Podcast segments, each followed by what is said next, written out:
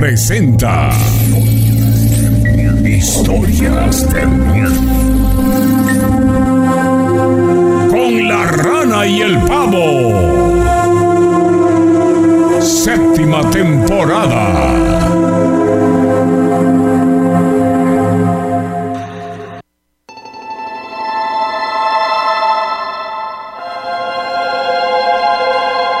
Señoras y señores, gusten saludarles. Ya estamos listos, arrancando una emisión más de las historias de miedo con la rana y el pavo. Sí, lo hacemos, lo sabemos, estamos iniciando un poco más tarde de lo normal. Pero bueno, lo importante es que ya estamos aquí y no se preocupen que al final lo compensamos. Pero bueno, estamos listos para iniciar con mucho gusto, esperando que nos puedan acompañar las próximas dos horas con esta emisión que es una más de la séptima temporada de las historias de miedo con la rana y el pavo. El día de hoy, para la gente que nos sigue en Facebook y en YouTube, no estarán eh, viendo a cuadro al ranas que está en la otra cabina, pero les saludo con mucho gusto. Paulo César González, el pavo, aquí a cuadro. Así que bienvenidos. Señores, buenas noches, bienvenidos de verdad. Hace ratito me, me enlacé desde buen toque. Gracias por compartir eh, la, la señal, obviamente. Y bueno. Queremos decirles que muy posiblemente ya este fin de semana, el sábado o domingo, bueno, la, idea era este, entre semana, pero bueno, eh, eh, sábados y domingos poder hacer el programa de las historias de miedo mucho más antes. Todavía no definimos si a las 7, si a las 8, si a las 9. A ver si nos pueden ustedes ahí dejar la sugerencia.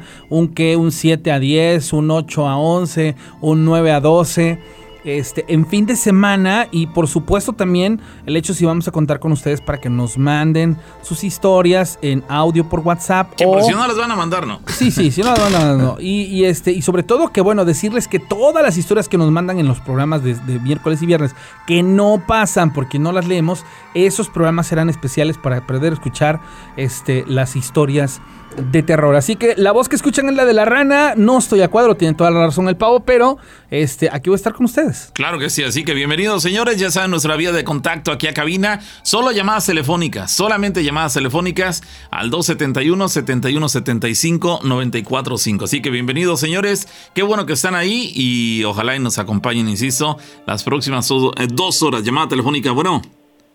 Hola, muy buenas noches. Sí, ¿qué tal? Este, bueno, pues solo para, para platicarles una, una anécdota que... ¿Cómo, ¿Cómo te llamas? Me llamo Ricardo. ¿De dónde eres, Ricardo? Yo soy de Morelos. Morelos, en estos instantes, ¿en qué punto estás ubicado? ¿Perdón? ¿En qué punto estás ubicado de Morelos? en Cuautla. Cuautla, oye, una, una parte de mi padre, tengo muchos conocidos por allá por Cuautla. La verdad que muy, muy grato recibir tu llamada. Adelante, por favor. Bueno, mira, en realidad esto, esta historia ya se las había yo platicado hace unos días bueno, no hace unos días, hace unos, unos meses. Y este, la verdad me volvió a pasar la misma situación. Y este, y bueno, en aquella ocasión este, que les platiqué mi, mi historia, pues me hicieron, tanto tú Rana como el pavo me hicieron preguntas de, de si pues era muy seguido esto, y yo les había comentado que no. Pero no sé si recuerden que les comenté que en una ocasión yo eh, venía a trabajar muy tarde y, y, este, y vi la silueta de lo que creí yo que era la muerte. Entonces, este, pues hace tres días eh, era exactamente lo mismo. Llegué yo de, trabajar de, pues ya tarde, yo salgo eh, tarde de trabajar. Y este, y pues vi otra vez exactamente lo mismo en el mismo lugar. Pero ahora sí la logré ver un poco más, más de cerca, puesto que me, me animé a, a pasar este por donde estaba la, la, la silueta. No sé si se acuerdan que les había contado. En un poste, me parece, ¿no? exactamente abajo de un poste de luz, exactamente en donde yo doblo la esquina hacia mi casa, ahí estaba. Pero la diferencia es que ahora, eh, al momento de bajarme yo de, de, este, de, mi motocicleta, la ve, al, o sea, antes de meter a mi casa yo la veo, pero no la vi cuando pasé, sino la vi ya cuando iba a entrar a, a, mi casa. Entonces yo me bajo de mi moto, veo hacia, hacia, vaya hacia la esquina y ahí estaba eh, y honestamente, en esta vez no me dio miedo. Me dio curiosidad porque pues eh, yo necesitaba saber qué es lo que estaba pasando. Entonces este me bajé, la vi y que serán de, mi casa hacia el posto donde estaba parada. Serán como unos 100 metros yo creo. Entonces este pues la verdad sí caminé.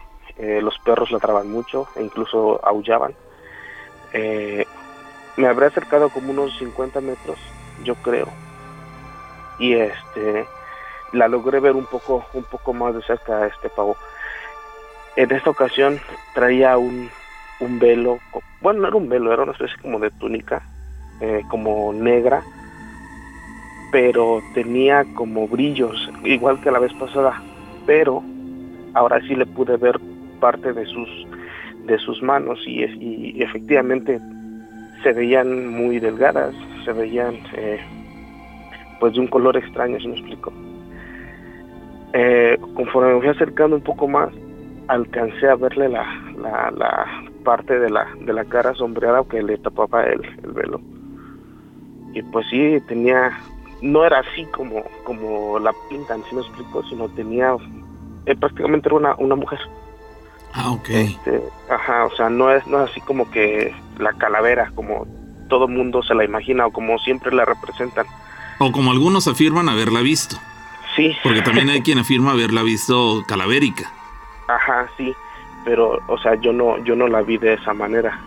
En tu Eh, caso la viste con características no tan Femeninas. cadavéricas, femeninas, más bien era una mujer.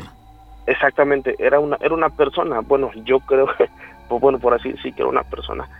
Este, y, en- y no sé si recuerdas que la vez pasada te comenté que tenía como una especie como de lazos o cadenas en las manos. Esta vez no tenía nada, solamente estaba cargando como un, como un reloj de arena. No, no te puedo decir a ciencia cierta si era o no, porque era una especie como de cilindro, pero yo le di forma como un reloj de arena. Entonces, eh, no me acerqué más, pero... ¿Te dio miedo? la net, o sea, la verdad sí. De hecho, ahorita me estoy poniendo un poco nervioso. y este, porque estoy afuera, estoy afuera de, de- de mi casa viendo hacia el lugar y, y sí, este, em, pues Al principio dijiste que en- más que miedo era curiosidad, pero ya Sí. sobre la marcha fue miedo.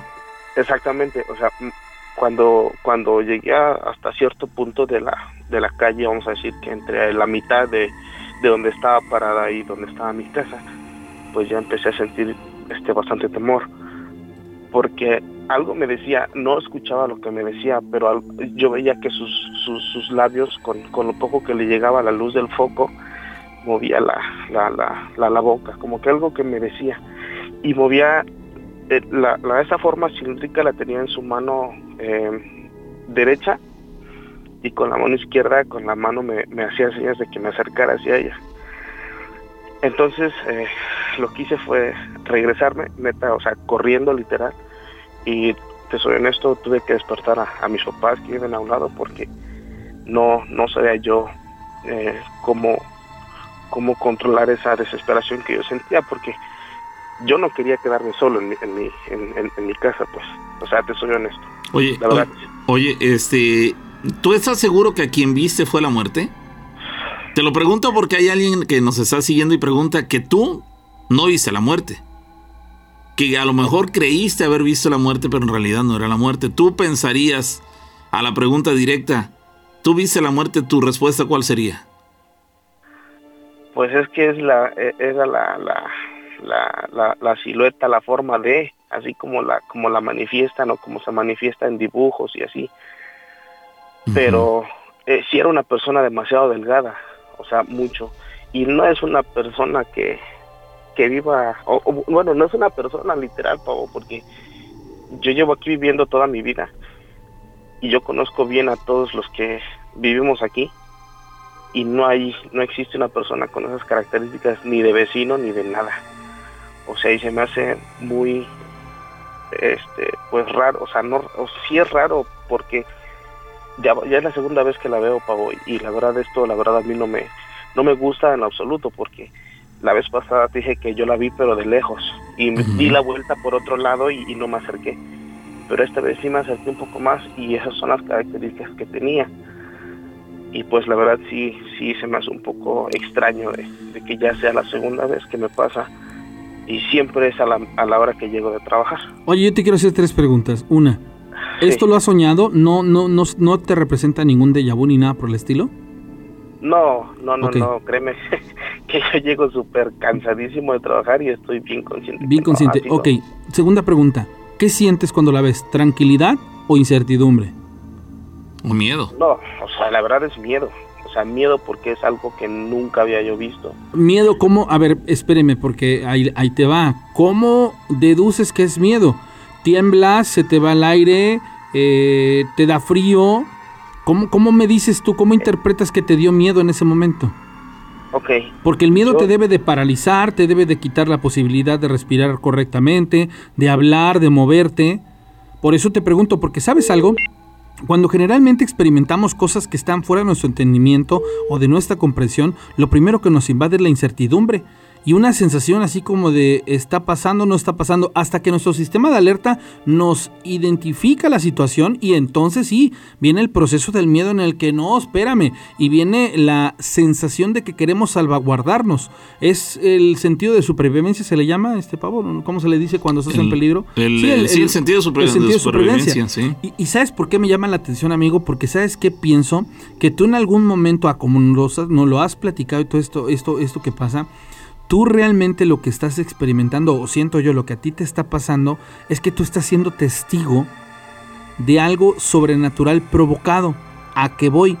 A que alguien más por alguna circunstancia está haciendo cosas que se están reflejando o que tú estás pudiendo ver. Me llama mucho la atención, es más, yo te diría, lástima que están tan lejos. Oye, a mí sí me gustaría este, ir contigo a ese lugar, porque tú tienes ahorita en este instante esa capacidad de sentir, de ver. Está muy interesante, pero sin embargo no hay una razón como tal. Es que, es que eh, en realidad no, no, fíjate que yo, este, no, no sé cómo explicarte realmente la sensación, pero exacta, eh, efectivamente es como dices tú, este, Rana, porque en la segunda ocasión que yo, este, lo vi esta, esta cosa que te digo hace tres días, primero fue una sensación de, de incertidumbre, o sea, de saber qué era, así me explicó. Entonces, así, así mismo me dieron ganas de caminar, caminé y cuando vi, o no sé si inconscientemente este, entendí que no era algo para nada bueno, entonces sí tuve esa sensación de, de miedo. ¿A qué me refiero? Que me dieron ganas de regresarme, de correr y ya no voltear hacia atrás. O sea, porque yo sé, yo sé que no es algo bueno, porque pues, o sea, simplemente el hecho de ver a, la, a, la, a esta a esta cosa así así como yo la vi, o sea, inmediatamente te inspira ese sentido que dices tú de supervivencia, que es correr o esconderte o hacer algo, ¿sí me explico? Oye, ¿tú, Entonces- ¿tú la viste con su voz y su capa? ¿Perdón? La, que si la viste con su voz, es decir, este tipo bastón que, que No, no, tiene. no, la- no, no. Tenía, la vez pasada que yo la vi tenía una especie como de lazos entre los brazos, la vez pasada. Y en esta ocasión tenía en la mano derecha una especie como de un cilindro, como, como un tipo reloj de arena. Lo tenía en su mano, en la derecha, y, en- y con la izquierda me hacía señas con, la, con los dedos, como incitándome a que, si- a que fuera hacia donde estaba ella, pues, o ajá. ¿Eso fue la primera vez o esta? No, no, esa fue la segunda. La Ah, primera vez no la vi tan de cerca porque te comento que este eh, yo la vi de lejos y solamente vi la silueta y que tenía algo en las ma- en los brazos. Esta vez la vi un poco más, muchísimo más de cerca y, y es lo que alcancé Y te a da, ver. que te da la impresión que tenía como un reloj de arena en las manos. algo así, ajá, algo dice, así, al- dice alguien por acá en, en los chats de YouTube y de Facebook que eso significa este tu tiempo de vida. Que esto podrías ten- tener relación contigo directamente porque te está diciendo que tu tiempo de vida está siendo marcado. Digo, son opiniones, digo, no te Hay- estoy diciendo hay- que sea una, una hay una relación, espérame, hay una relación indirecta. Yo, yo sabes qué pienso, amigo, que tú estás siendo testigo de algo, pero de manera, eh, ¿cómo se eh, colateral. O sea, que tú no tiene que ver, porque sabes algo, yo creo que si a ti te fuera a pasar algo y si a ti eh, directamente está, eh, eh, ¿cómo decirlo?, involucrando, no se te aparecería, simple y sencillamente te, te sucedería. Porque Sí. no te puede estar anunciando, te vas a morir. Claro. No, no, no, no. Tiene, tiene que haber una correlación. O sea, puede ser que inclusive tú estés involucrado en algo que estés haciendo incorrectamente. Alguna mujer que te, que te está haciendo un trabajo para que la muerte te lleve y te lo está anunciando. O sea, se pueden interpretar muchísimas cosas, pero lo más Claro. sorprendente es el hecho de que, de que tú lo experimentas, pero no tienes una lógica, una razón en tu cabeza que digas, por ahí va. Todavía no, no, no lo Exactamente, no. deduces. O sea, no, exactamente, yo no sé por qué este eh, se me presenta a mí ese tipo de cosas. Digo, yo me considero una persona normal, este, me dedico a mi trabajo, me dedico a, a, mis labores diarias, este. ¿No crees tener problemas con nadie? No es, no es por, no es por nada, pero yo me considero una persona, pues, pues buena, porque no me meto con nadie, entonces no entiendo el porqué de, de este, de, de que me pasen esas cosas. Y Pavo, ahorita, ahorita que estaba yo diciendo esto, eh, yo estoy afuera y afuera de mi casa hay una camioneta y yo me metí a esa camioneta a platicar para no tener ruido. Y me intentaron abrir la puerta de mi camioneta ahorita y no hay absolutamente nadie afuera. ¿Ahorita hace cuánto? Ah, segundos. en la llamada, ahorita en la llamada. sobre, la, sobre la llamada. Así es. Oigan, eh, dicen que alguien, dice alguien más, tal vez lo está cuidando, que tal vez te esté cuidando. Eh, que alguien te haya encomendado con ella. Es que no, yo siento que, ¿sabes qué siento? Dos cosas. Yo deduzco dos cosas. Una, que tú estás siendo testigo de algo que de manera colateral te está tocando experimentar, que algún familiar tuyo, que alguien cercano esté haciendo un trabajo como tal y se está mezclando y por ahí está anunciando algo más. O dos, si es cierto que te hayan encomendado para bien o para mal. Así de pues, plano. Pues mira, yo, yo la verdad, este... ¿Tú alabas a la muerte o a alguien que conozcas que la alaba? No, no, bueno, que yo conozca no para nada, yo, yo mucho menos, ¿no?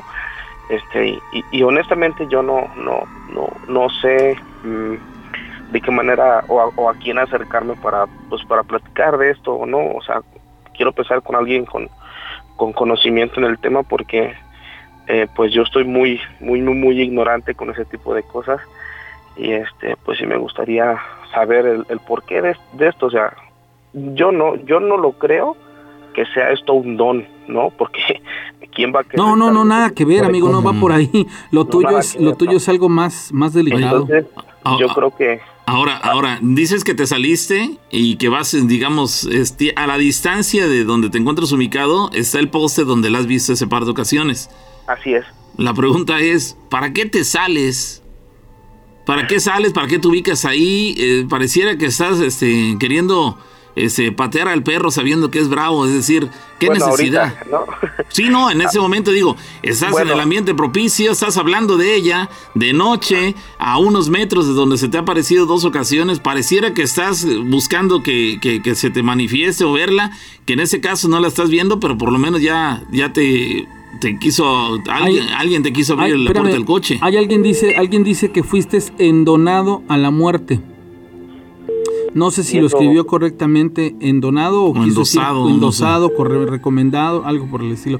Yo sabes qué pienso, amigo, que deberías de hacer, buscar una persona que, que de alguna manera puede interpretar el porqué, así literal. No le cuentes la historia larga porque confunden las cosas por diferentes circunstancias. Directo, ¿por qué sueño? ¿Por qué la veo? ¿Por qué la tengo presente?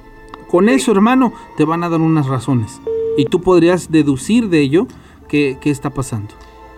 Sí, claro. Eh, digo, eh, este, pues yo, yo buscaba este, la, la forma de, de, de, pues de contarlo, porque te soy honesto, aquí en, en, en, mi casa, mi familia, pues son personas que no, no creen absolutamente en, en cosas así. Y la vez pasada que les comenté, pues me, este, me, me tomaron como de que vienes borracho o algo así, ¿no? O sea, entonces, este, pues, de cierta forma, como que yo quería mm, platicar, desahogarme lo que me había pasado y pues por eso es que decidí volverles a marcar para, pues, para platicarles mi experiencia porque de alguna forma la vez pasada que yo les conté eh, la, una situación parecida, pues sí como que tuve un poco más de más de calma, ¿no? O sea, más más tranquilidad porque pues sé que hay gente que Así como gente que no cree, hay gente que sí cree porque le ha pasado. Y pues de cierta forma lo entienden a uno y pues ahora sí que les agradezco el, el, haber tomado mi llamada y haberme haberme escuchado, ¿no? Sí, claro. Eh, son muchas este, opiniones respecto a lo que te está sucediendo.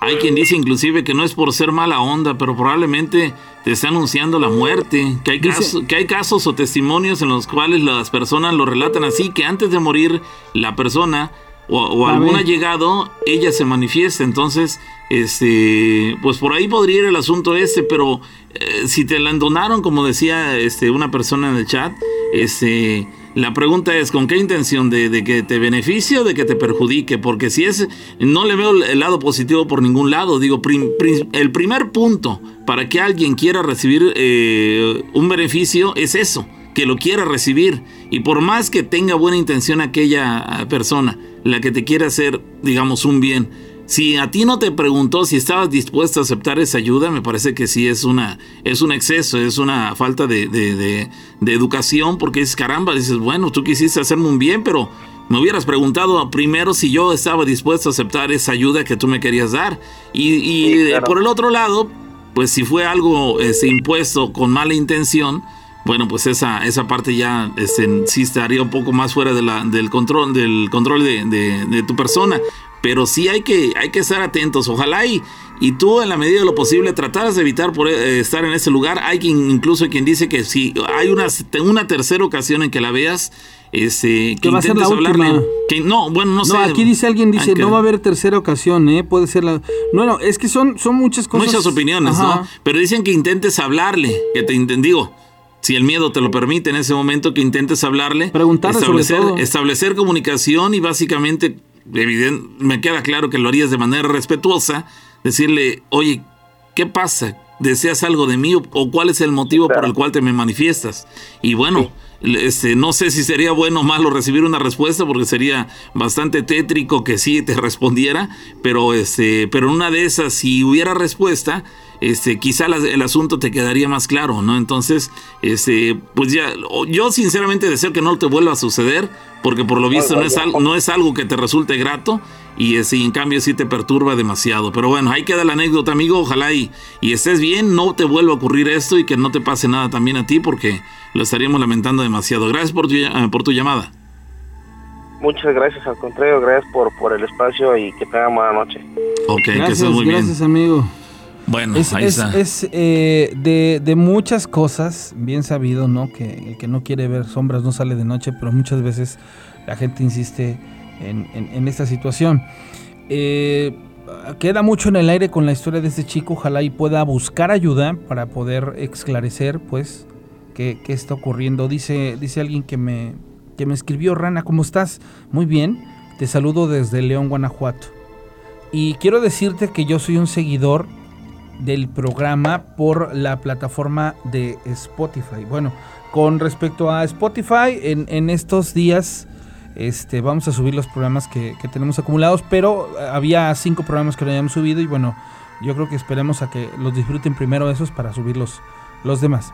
Quiero aprovechar para... antes, para cerrar el tema de, esa llamada que acabamos de tener, una persona dice, a mí me tocó en una ocasión ver a una mujer hermosa, así lo describe, una, es una chica la que cuenta esto, y dice, a mí me tocó ver a una mujer hermosa, con vestimenta antigua, de color negro y de sombrero. Incluso hablé con ella y me decía que la siguiera, y se me convirtió en pavor, pero pavor no lo demostré, pero me metí a mi casa y lloré demasiado.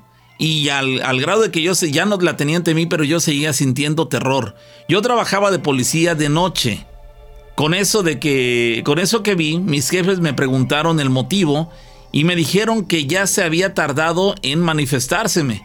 Pero todos los que trabajamos de noche, a todos, dice ella, se nos ha manifestado, se nos ha presentado y que a veces eh, lo hace de diferentes maneras, es decir, no es una sola manera en que se manifiesta, sino diferentes, eh, formas. Bueno, la persona que me estaba mandando el mensaje y que me saluda, ella es Ale desde León, Guanajuato. Muchas gracias a la gente de León, Guanajuato. Ale, ojalá nos puedas compartir para que más gente de León, Guanajuato pueda eh, disfrutar de historias de miedo con la rana. Y con el pavo dice, quisiera contarte algo que me sucedió.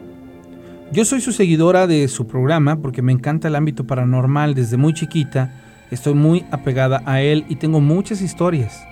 Te voy a contar la más reciente, esto me pasó inclusive el día de ayer en la mañana. Sonó mi alarma para irme a trabajar. Desperté como siempre, la apagué, pero no me levanté de la cama.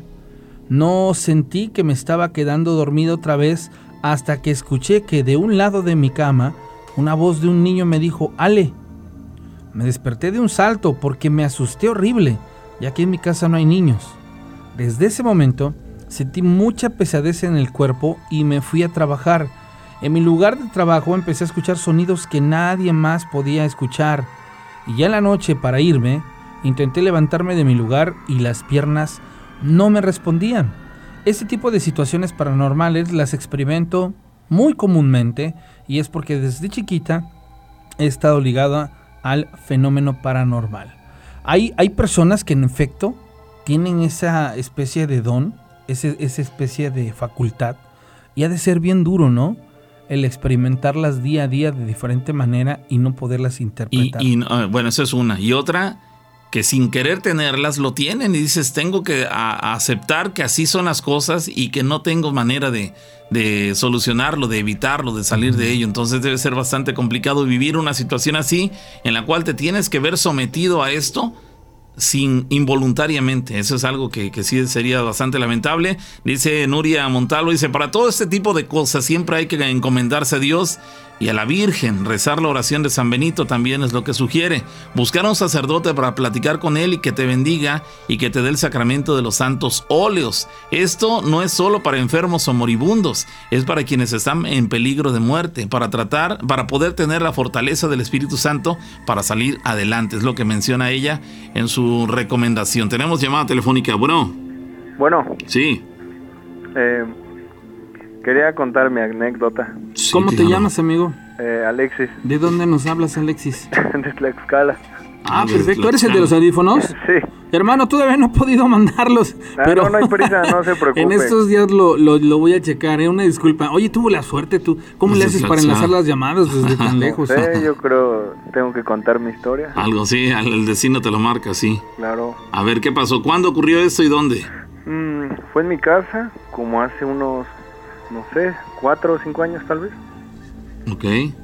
Este, respecto a las brujas.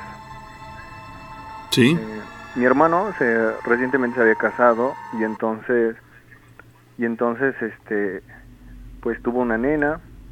Esta tenía como un año, un, un año cinco meses. Ella apenas empezaba a gatear y este, y ellos, bueno, mis papás le dieron un cuarto nuevo este, pero ese supuestamente no estaba bautizado, digo, este, bendecido. Y entonces, este, pues decían que escuchaban ruidos extraños en la azotea y todo, ¿no? En las ventanas, ajá, muchas cosas extrañas supuestamente. Y entonces, para, bueno, no sé, fuerte, no sé, honestamente, me pasó que, bueno, un día yo tengo una hermana menor. Ella se había ido a dormir temprano, se sentía cansada. Y yo, yo también tenía sueño. Entonces fui a mi cuarto. Bueno, a ella, a la bebé la habían dejado en su cuarto sola. Y los papás se habían bajado, bueno, mi casa es de dos pisos, y ellos se habían bajado a hacer su, su tarea, sus trabajos. Pero yo no me había dado cuenta porque ya estaba acostado pero yo me sentía súper incómodo, yo no podía dormir. Eh, sentía como, bueno, su, transpiraba, tenía calor, eh, y, y, de momento empecé a escuchar que ellos que discutían en su cuarto. Pero bueno, no era novedad porque, pues no sé, yo creo recién juntados, no sé, discutían a veces, ¿no? Y yo dije, ah, ya empezaron otra vez a pelear. Y pues no lo tomé extraño. Y entonces yo lo que hice, sabía que mis papás estaban abajo en la sala y yo bajé. Y en eso cuando bajo veo que mi papá y mi mamá y, mi hermano y mi cuñada estaban dormidos, súper dormidos. O sea, en un sueño profundo, profundo. Los moví inclusive, ¿eh? Y no se despertó nadie y pues y yo me puse pues súper nervioso porque dije entonces quién es el que está alegando bueno quiénes son dónde era la discusión en su cuarto de ellos estaba todo apagado nada más dejaban prendida la luz la tele. Pero ya la bebé estaba chiquita estaba durmiendo. Y entonces pues ya con miedo y todo fui y este y así como que agarré aire y bueno, se escuchaba que, hablaban como en voz baja, pero discutiendo. Y eh, agarré aire y conté como hasta tres y que me viento así y, y abro y que se azota, había un- hay una puertita, pero esa puerta estaba cerrada. Y justo cuando voy entrando se azota la puerta. ¡Tas! Pero como no cierra bien, como que rebotó y la bebé estaba en el suelo. Pero la bebé pues ni gateaba todavía no- y no tenía ningún golpe. Y o sea, yo súper asustado llegué, la cargué, hasta que la cargué pegó el grito, se empezó a chillar. Y pues así con miedo y todo, la cargué y me bajé. Y justo cuando bajé, pues no sé, de la nada despertaron todos. Todos despertaron. Y entonces para esto, este, pues la niña pasaba como días, días, este, llorando, despertándose de madrugada y de todo. Y supuestamente le iban a curar de los pulsos, supuestamente, no sé de qué es eso. Y la llevaron con una señora. Y esta señora, yo no fui, pero me contó mamá que les dijo que que la razón por la que no se la llevaron era porque pues no me pudieron dormir a mí. Ajá, a mí no me pudieron dormir. Pues sí, el objetivo era llevársela. Ya había dormido Sí. a cuatro de los cinco. Exacto. Ya todos habían dormido, pero a mí no pudo, yo sentía ese como ese calor, ese ardor, no sé, me sentía súper incómodo, no podía dormir, yo me sentía cansadísimo. Y este y les dijo que la razón por la que toda inclusive dijeron, la razón por la que no se la llevó era porque supuestamente el nahual y la bruja estaban discutiendo.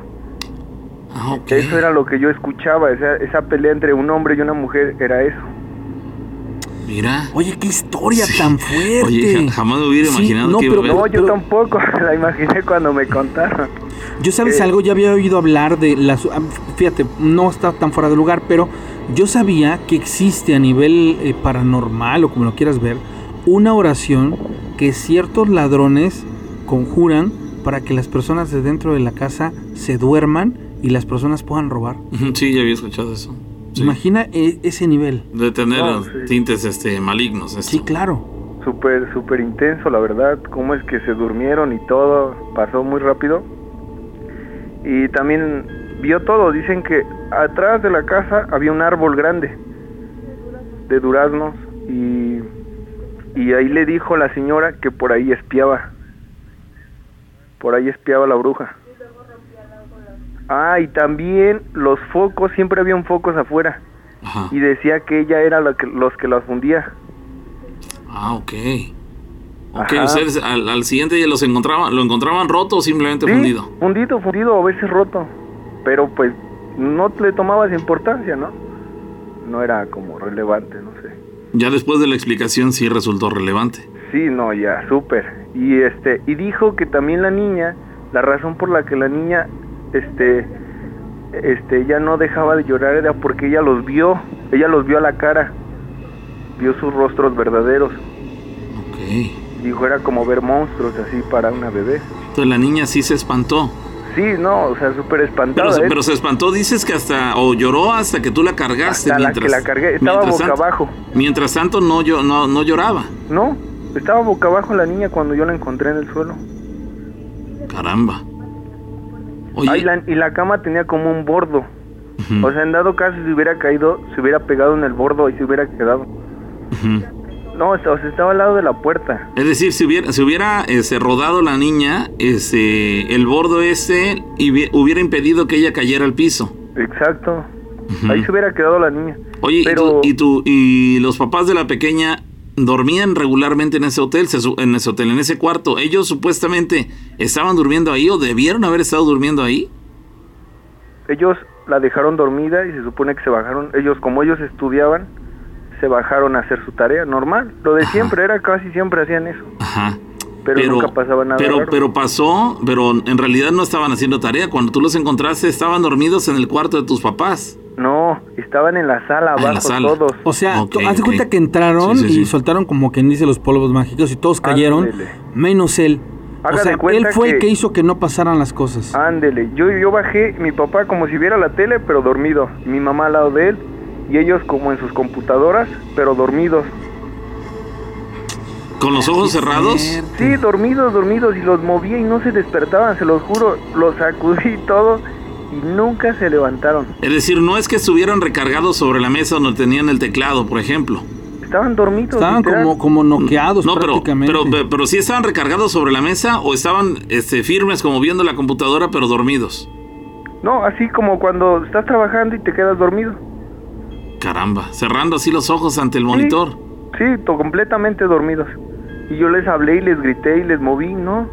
Desde ahí ya tú notaste que todo era no, pues, normal. No, yo súper me asusté. Le digo que sentí unos nervios enormes porque dije, entonces, ¿quiénes son los que están ale- peleando? Además de que ¿dónde está la niña? Ala, y también se le, se le hecho, revelaron a él. Ese tú, fue el ala. motivo por el cual yo me aventé por mi sobrina, Sí, porque claro. dije, pero ahí está mi sobrinita, o sea, me saqué como de pedo Ah, y la, dije, no inventes.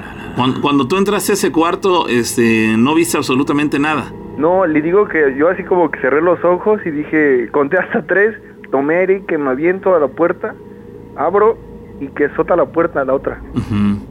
Oye, este, ¿en qué momento paró la discusión que escuchabas al interior de ese cuarto? Porque antes de entrar yo dije, yo le dije, yo dije, hola, así como temeroso de, hay alguien ahí, así como En- preguntando en- todavía. ¿En ese momento se detuvo la discusión? Sí, se cayó. Ah, ok. Oye, ¿sabes qué me sorprende? Tú, tú debes de ser un ser o de mucha luz, o protegido, o tienes algún don, porque pues prácticamente era supuestamente una bruja y un nahual. O sea, tú estabas a la par de, de- de lo sobrenatural, de las circunstancias, y, y de pronto fue así como de que, ah, caray, él no se durmió, nos puede ver, ¿qué onda? Vámonos. Estuvo expuesto a, Sí. a- a dos Y que te pudo haber entes, pasado algo más. a dos, a dos personajes que, que aparentemente son seres humanos que acuden a, rituales, quiero pensar que malignos, malignos. relacionados con lo maligno, que, eh, que les permiten transformarse en entes sobrenaturales, fuera de lo que, de lo humano. En ese caso, una se convierte en bruja. Y esa bruja se supone que tendría las características que hemos platicado en este programa, así como que de un ave de dimensiones este, descomunales. Y en el caso de- del nahual, pues el animal más recurrente es eh, un cerdo, pero este, en ese caso sí, tú sí escuchabas una discusión este, como de cualquier ser humano, ¿no? Sí, como la relación de ellos, Ujú. mi hermano y, su, y mi cuñada peleando, Pero alegando. como, pero como dices tú, no lo hacían a gritos, lo hacían como en voz baja, como que Ajá, como para que como de, nadie más los escuchara. Ándele, pero como se, de no quiero que escuchen mis papás. pero así, se entendía que estaban este, enojados. Ándele alegando. Caramba, pues eh, eh, mira, no sé esta situación, pero probablemente ese contratiempo que tuvieron entre ellos mutuamente De hecho, eso fue lo que evitó, evitó que se la llevaran. Eh, a eso voy, que esa discusión que tuvieron entre ellos los eh, lo- evitó que se la llevaran, que perdieron tie- perdieran tiempo en esa discusión probablemente y ojalá y qué bueno que no sucedió así. No hubieras llegado a tiempo si hubiera se hubiera presentado solamente uno de ellos. Pues sí, de hecho tuvieron tuvieron mucho tiempo inclusive porque le comento yo yo todavía este ya me está ya estaba acostado.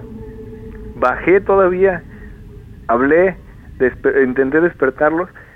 Subiste. Todavía subiste, subí otra vez y pues ya con miedo y todo. pues, Hablamos que de un minuto. mm, sí, un minuto. Pues ahí está, amigo. La verdad es que esto sí llama la atención. ¿Ellos no tuvieron consecuencias o la beba después de ese asunto? No, después de lo de que la curaron supuestamente de los pulsos y todo, ya la bebé descansó. ¿Pero la, la niña tenía algún problema? No, ninguno de Ninguno. no. Y de hecho, luego luego se cambiaron de cuarto, porque ese cuarto lo habían apenas hecho mis padres. Entonces ya se cambiaron de cuarto ellos y ya les dieron otro cuarto que supuestamente sí estaba bendecido. ¿La niña estaba bautizada? No, todavía no. Todavía no. Bueno, pues También queda la mucho, anécdota. mucho ayudó eso. Por eso se... su- A ver, aquí hay una, una situación... Gracias, amigo, te agradecemos mucho. Aquí hay una situación que me... Que estés me- muy bien, saludos. Claro. Me, me- preocupa porque viene la ideología, viene... Es como que las personas que dicen, ay, este, yo no los vacuno porque no creo en las vacunas. Hay cosas para las que tenemos que aplicar el criterio, que sí tiene que ver la cuestión esta cultural, que sí aplica mucho el libre albedrío, que sí viene de la mano de del tener o no la, la decisión de ser o no ser en cuestiones de religión. Pero, pero hay que entender cosas que sí son como universales. Los bebés de alguna u otra manera y se dice, ¿no? Que si no están bautizados están más propensos a, a ser este, atacados, atacados y todo lo demás. Bueno, ok. A lo mejor igual yo no hablo de que nazca y lo bautices y porque creas o no creas y esto y el otro, pero sí muchos factores de protección que van más allá de una religión. Les explico. Hasta siendo adultos, se supone que tú no debes, y dejando de lado el feng shui y todo lo demás, que tú no debes de dormir frente a un espejo. ¿No? Porque se supone que en ese espejo se pueden abrir portales y pues prácticamente estás tú de frente a ese portal. La realidad es que a mí me daría miedo dormir frente a un espejo. Me despierto a media madrugada, me incorporo tal vez y me miro al espejo y atrás de mí veo algo, me, me puedo infartar en ese momento. Ya no porque yo crea en las circunstancias, sino porque lo que en ese instante está haciendo tangente, pues dices, oye, ¿qué necesidad tengo de, como dice el dicho, no salgo de noche para ver sombras, pues sí va a pasar?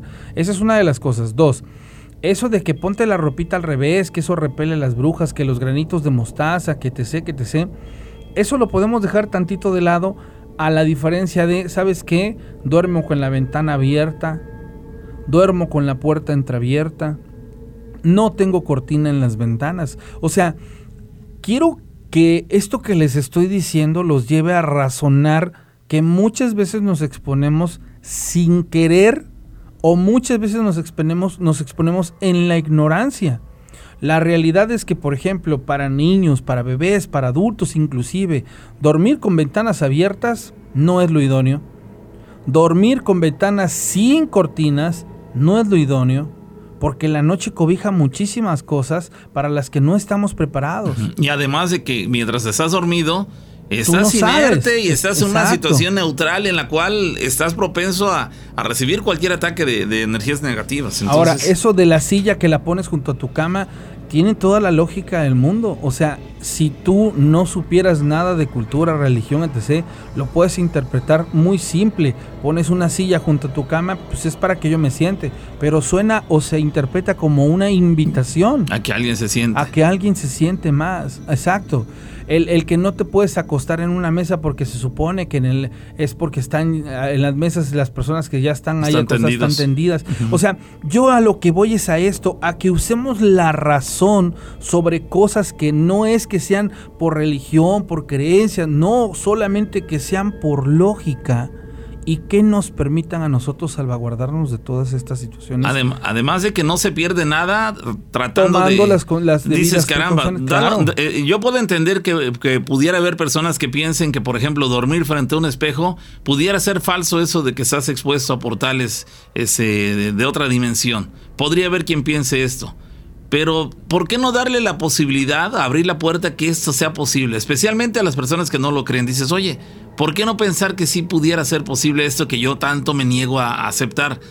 Y si me da lo mismo que el espejo esté descubierto frente a mi cama toda la noche, seguramente a mí también me dará lo mismo colocarle una sábana, una toalla, un trapo, qué sé yo, una prenda de tal manera que se que me pueda proteger de una, de un, de una, este, una dimensión distinta, de un portal distinto. Y dices, caramba, pues a mí me da lo mismo poner la, este, una prenda ahí que lo tape, como dejar, este, dejarlo destapado. Bueno, ¿por qué optar por dejarlo destapado? Mejor, si te da lo mismo, pues que te dé lo mismo, pero protegiéndola de ese modo por si son peras o son manzanas, por si es verdad o si es falso, dices, por lo que quieran, de momento me protejo. No, no pierdo nada y en cambio sí puedo este, ganar bastante. Entonces, las sugerencias ahí están. es cuestión de que cada quien las quiera aplicar y el que sienta que no, no tiene sentido, bueno, adelante.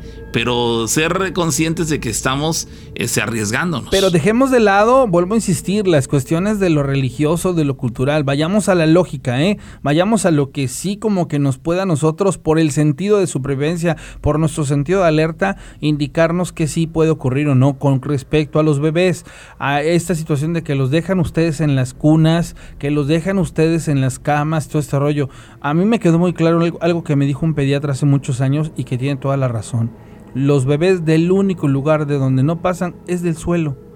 Y muchas veces nosotros lo dejamos en la cuna, lo dejamos en la cama y luego al rato lo encontramos abajo de la cama y decimos, ay, es que fue la bruja la que lo bajó. No, realmente lo que pasa es que nosotros a veces por tantito descuido pasan muchas cosas que están más allá de, de, la comprensión, inclusive eh, eh, de la lógica.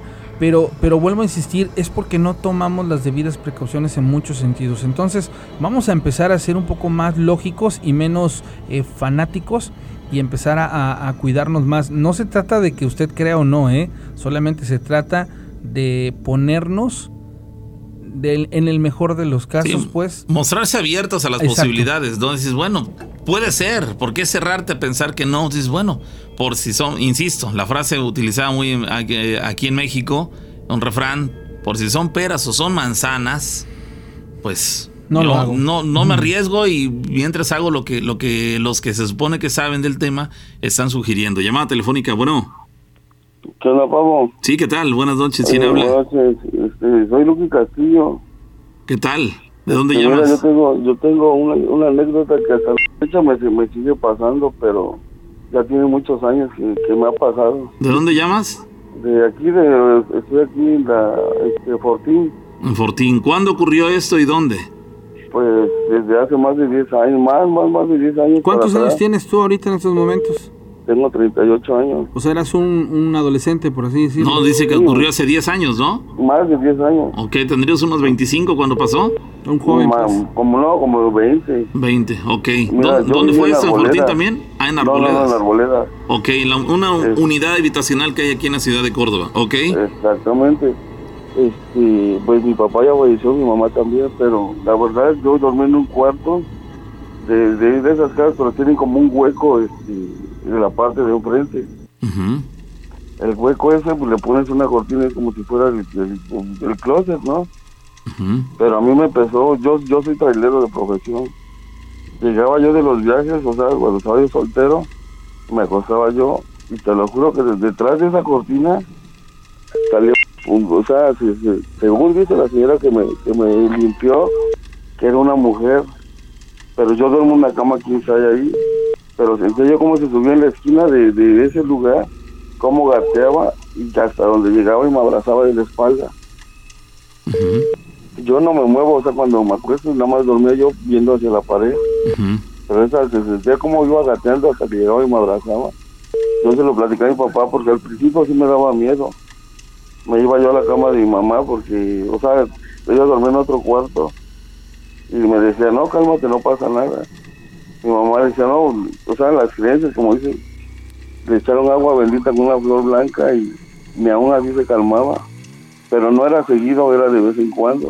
Ujú. Pero decía que esa persona, según la señora que me limpió, que ella creía que yo era yo su pareja. Ah, ok. Ok. Había una, Era- había una, alguna vecina que, que a la cual tú le interesabas eh, como para una relación este, sentimental. Pero, No, no, es que esa persona era, era un ente. Ok, no era ningún vecino o alguien por el estilo. No, no, no, no. Este, es que, o sea, no, no era, no era seguido, pero yo llegaba de los viajes, llegaba yo a bañar, a cenarme, a dormir, pero yo, mi cama es una quinta y yo duermo nada más en la orilla, a- este, viendo hacia la pared, porque ahí tienen una ventanita, pero yo duermo al lado contrario de la ventana. Te lo juro que sentía yo como, como gateaba hasta que llegaba y me abrazaba. Al principio, digo, salía yo corriendo, me iba yo al, al cuarto de mi mamá. Mi mamá se lo platicó a mi papá. Mi papá desde la puerta llegó y le empezó a decir de groserías. Dice, dile groserías para que se vaya. Y mi papá le gritó, ya, hijo, o sea, Groserías. le dijo, Groserías. deja de estar jodiendo a mi hijo, déjalo descansar, y viene cansado. Y pues al momento se calmó, pero después volvió a reincidir. Esto, esto siguió pasando mucho, te digo que más de 10 años. ¿Tú sentías Yo- cuando, cuando este ente gateaba sobre tu colchón? Sí, Mientras, es decir, mientras se aproximaba a ti, tenía que, que, que ponerse, digamos, en cuatro para irse acercando hacia ti. Y tú sentías, desde el momento en que tú sentías que, que este ente o este ser se iba acercando de esta manera hacia ti, ¿no reaccionabas tú tratando de, de girar e impedir que llegara a ti? Porque digo, a, No, lo mejor, porque- a lo mejor la primera ocasión te sorprendió, pero ya para la segunda vez ya pudiste reconocer el escenario y decir, caramba, ahí viene otra vez lo que me molestó de esta manera. ¿No, no te girabas para tratar de averiguar este, de quién se trataba? pues sí me giraba yo y yo volteaba a ver, pero no veía nada. O sea, yo me, ya me estaba dormido cuando empezaba esa persona a gatear. Y tanto que llegó a oídos de mi abuela, que desgraciadamente también ya, ya, ya falleció. Y este, ella me decía, dice, no, pues este, hay que rezarle. Y le rezamos y todo eso, y no. No funcionó. que a, a mí me llevaron una señora que, que cura y hace limpia, que es, de- es de la de Amatlán. Y ella fue la que me dijo, dice, es una mujer la que a ti- la que ella piensa que tú eres su pareja. Esa mujer es una es un, es un muerto, dice. Pero ella ella dice, sale de vez en cuando, dice, no es, no es así. Y eh, en- yo me fui un tiempo a Estados Unidos y ese cuarto se quedó, o sea, se quedó con mis cosas, mi, mi- o sea, lo que, mi cama y todo eso. Pero nadie lo utilizaba. No, no, ahí lo utilizó una prima que llegaba, o sea, de, fin de semana ahí con nosotros. Y esa persona era muy celosa porque la empezaba a empujar, a empujar hasta que la tiraba a la cama Ah, ok. o le hacía cosas. Después Es decir, llegaba sí, una es- tía. es- este ser sí detectó que no eras tú quien estaba ocupando esa cama. Exactamente, por eso dice, decían que era muy celosa. Después, la, la, la- la empujó hasta tirarla de la cama. Exactamente, Ella, mi ella, prima, des- ella describe eso, que ella sintió como un ser llegó mientras dormía, la empujó y la tiró de la cama. exactamente. Y ella ella misma salió corriendo al cuarto de mi mamá y le dijo, tía, tía, dice, algo, algo me está empujando, no me deja dormir. Y dice, no te preocupes, duérmete conmigo, se durmió con mi mamá. Y después de, de eso, de- o sea, no, no es en, en ese mismo tiempo. Como un mes después llegó una tía que viene de México, que vive en el DF. Ujú. Y esa, a mi tía le empezó a azotar la puerta. Ya en eso pasa en la noche, no en el día. Empezó a azotarle la puerta. Y mi tía pues, se despertó, ¿no? Y ella se fijó, prendió la luz y no había nada. Fue a ver a mi mamá y le dijo, oye, mi hermana, ¿qué, onda? Dice, ¿tú te para eso me fuiste a azotar la puerta? Y dice, no. Dice, no te preocupes, dice, mejor vente para acá porque te que hacer algo. Pasa el tiempo, yo, yo me, me, me aventé seis años en Estados Unidos. Este, mi hermana eh, trabaja en una, en una tienda aquí de Córdoba y se llevó una amiga porque le quedaba muy lejos para llegar a su casa se quedaba, se quedaba, o sea, dice que al principio se quedó una semana. Después de esa semana, a ella le jalaban mucho los cabellos y le hacían a que ella se fuera de la cama. Y era la misma, era la misma persona esa, pero ella dice que en la esquina donde, donde estaba la, daba la cortina con la pared, ella veía que se movía como si estuviera corriendo aire. Y ahí no tiene otra, una entrada de aire porque la tenía al lado contrario. Ah, caray. Cuando mi abuela se enteró de eso, me dice, no te preocupes, hijo, nosotros somos originarios de Orizaba, Ajá. pero eh, ya sabes las creencias de, de, de, o sea, de la gente mayor, ¿no? Pues allá habla mucho de las brujas, de los nahuales, de todo tipo de, de espantos, de la llorona.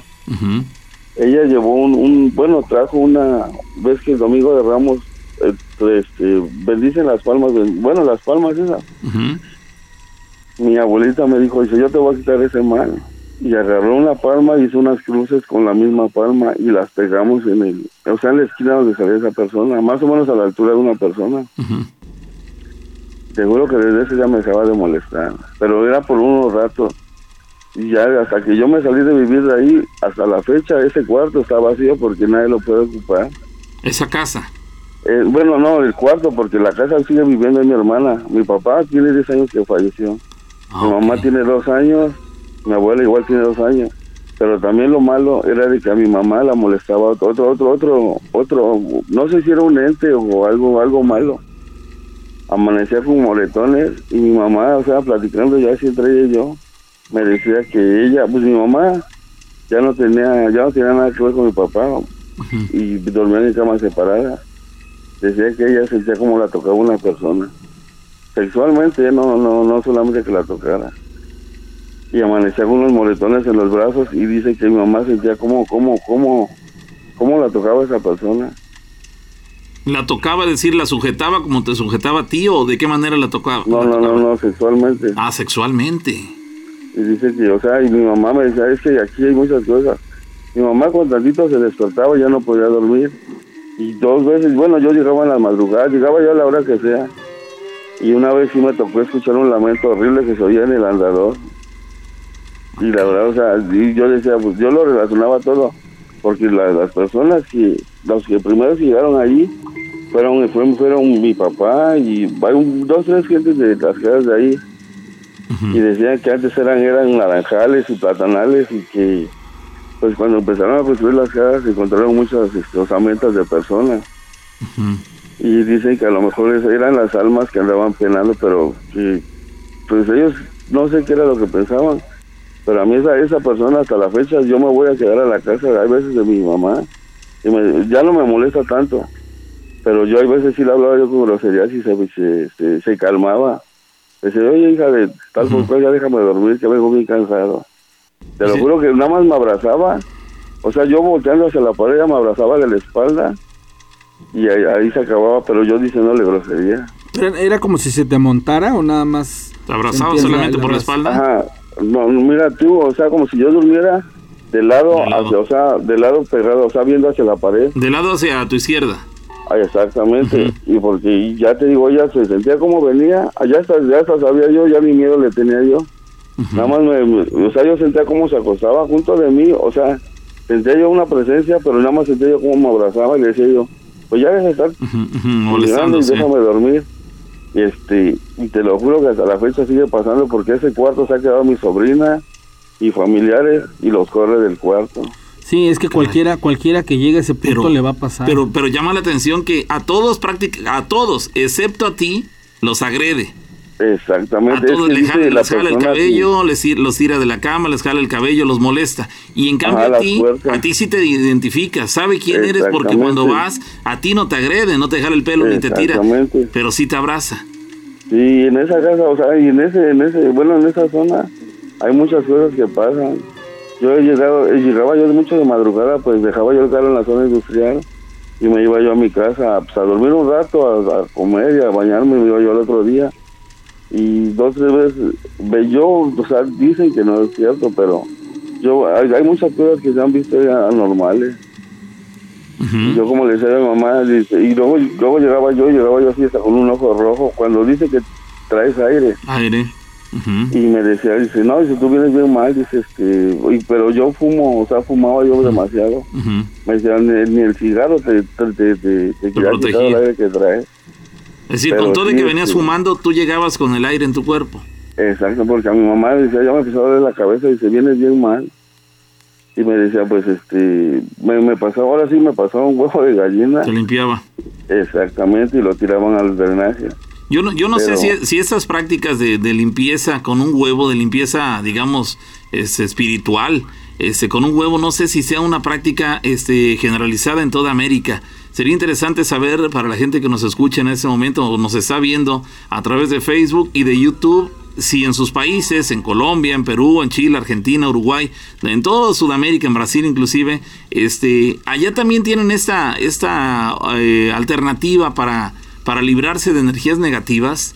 Le- aquí en México es común que se hagan unas eh, limpias, así le denominamos aquí en México, limpias, en las cuales utilizas un huevo de gallina. De tal manera que eh, mientras realizas oración, le colocas un poco de alcohol y mientras realizas oración lo frotas este, o lo ruedas, digámoslo así, en todo el cuerpo, en toda la humanidad de la persona que está siendo afectada. Después Para- de esto, después de eso se parte en un vaso de agua y este y ahí aparentemente se, se puede eh, Revelar. detectar, revelar la mala energía que traía esa persona Pero, cuando pero llegó. también acaba, acaba de aclarar que muchas veces la limpieza del huevo o el limpiarte con un huevo no es con la finalidad de que en el agua se revele algo en particular. Simple y sencillamente es una creencia, pero que bueno, para los que la, la hemos experimentado funciona.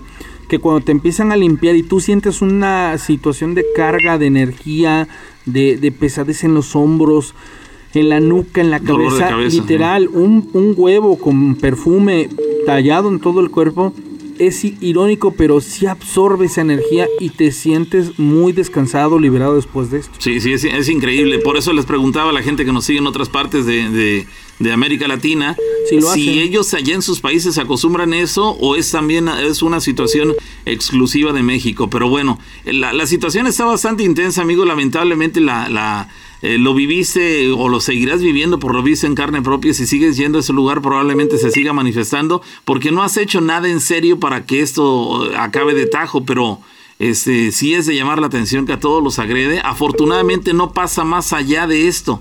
Este, no quiero eh, menospreciar o considerar que el que le jalen el cabello mientras están dormidas esas personas o las tiren de la cama de un golpe sea menos eh, una situación menor, no, al contrario, requiere bastante eh, tomarlo en cuenta, pero podría ser mucho peor y sin embargo nada más queda en eso, entonces, este pues ahí queda la anécdota, ya tiene mucho tiempo que te ocurría y por lo visto si acudes volverá, volverá a ocurrir.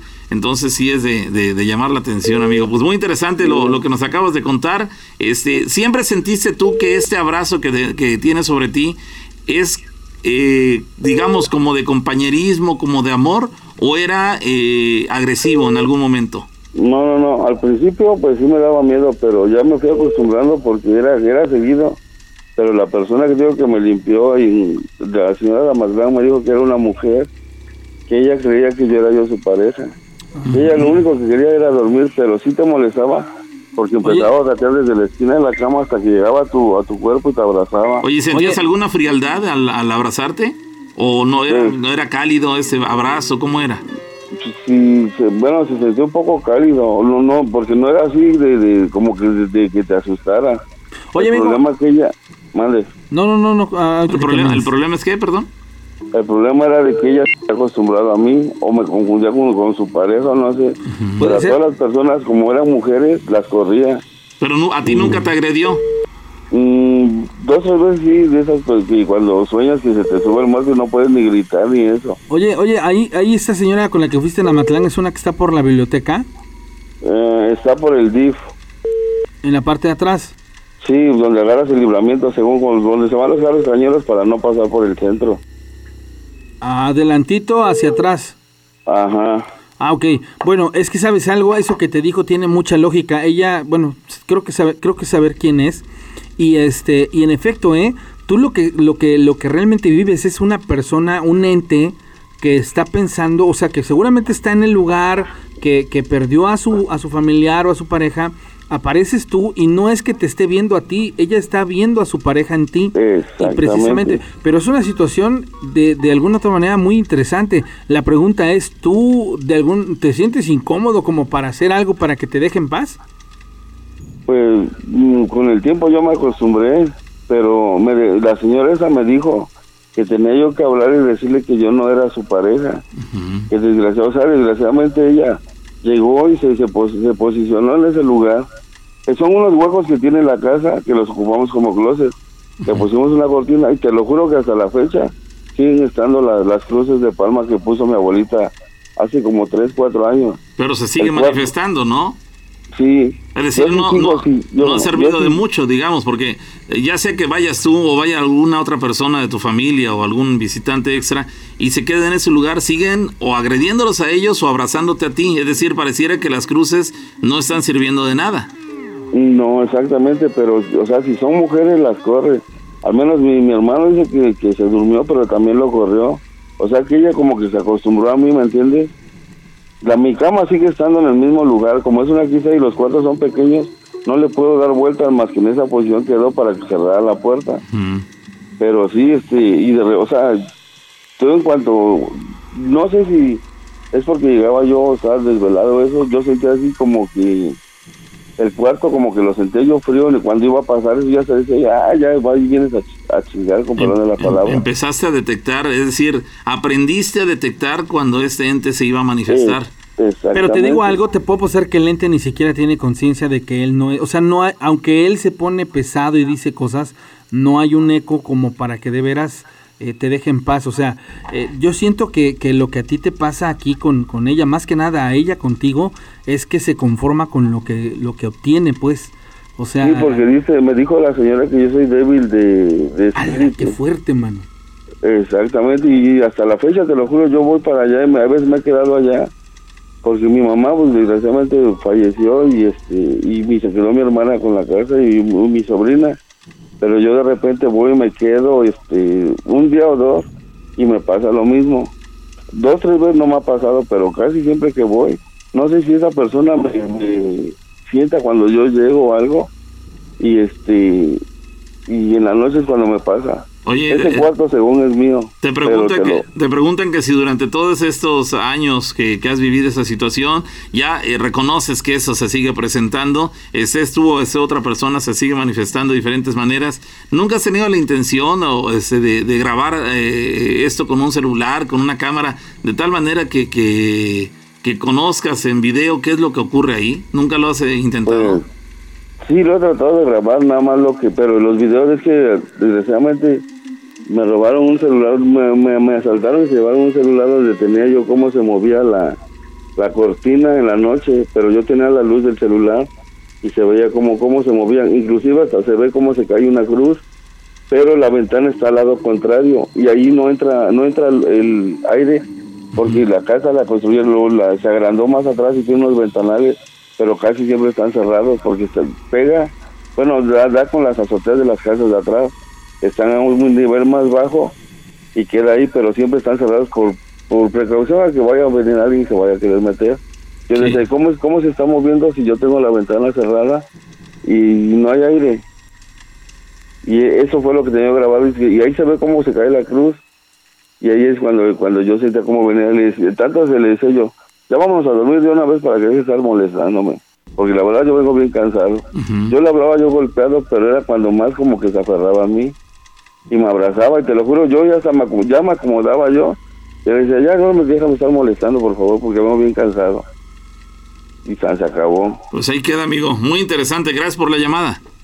Dale, gracias a ustedes y Que chido estés muy bien. programa. Saludos, saludos. Oye, hay personas que se comunican. Hay una chica que se eh, reporta desde Guatemala y nos dice que allí en Guatemala sí realizan esto de la limpieza con el huevo. Hay otra persona de Chile que dice que nunca había escuchado eso de limpiar eh, energéticamente de, de a una persona con un huevo, pero que sí es eh, sabido el tema del mal de ojo y todo ese tipo de situaciones. Entonces, el asunto parece ser que está dividido y sí cambia de país en país. Bueno, vamos a continuar, señores. Espera un momento y ir a la pausa. Ya nos atrasamos en ese sentido. Regresamos con más de las historias De miedo. De miedo.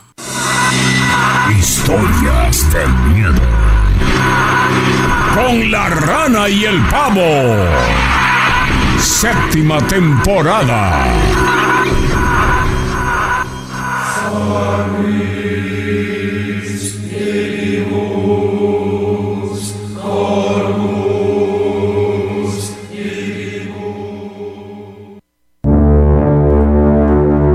señoras y señores, seguimos con más de las anécdotas, con las historias de miedo con la rana y el pavo. Dice, qué buena historia. Dice, aquí en Perú también se usa eh, la limpieza con huevo para alejar las malas energías. Nos dice Renzo Llano. Saludos, Renzo. Hasta Perú. Qué bueno que estás ahí acompañándonos. Eh, y bueno, para las que las personas, las chicas, los varones que están eh, siguiéndonos en otras partes de América Latina, el agradecimiento y ojalá nos manifiesten ahí en el chat en qué Están- países, en qué países se están siguiendo. Sí, Claro. sí, sí. Muchas gracias. Oigan, ahí en, en la, en la conversación del, del chat de Facebook, a ver si nos pueden sugerir el horario. eh, digo, falta que nosotros tomemos la decisión, pero que nos sugieran en sábado y domingo a qué horas les gustaría, ¿no? Sí, vamos. Sí, sí, les platicaba ahorita durante la pausa a la gente que estaba en Facebook y en YouTube que lo- los pormenores ya más definidos los vamos a tener para ustedes el próximo viernes para que nos sigan en redes sociales. ¿Sale? Bueno, entonces ahí, ahí si nos pueden sugerir a qué hora sería un buen horario, sería genial. Pero bueno, vamos a la llamada. Bueno, Bueno, Hola, buenas noches. sí, ¿qué tal? Soy Alejandra, aquí de Tijuana. Hola Alejandra, ¿qué tal? Saludos hasta Tijuana, al norte de México, ¿qué tal? Claro que sí. Les voy a contar algo que me sucedió hace más o menos cuatro años allá en Orizaba.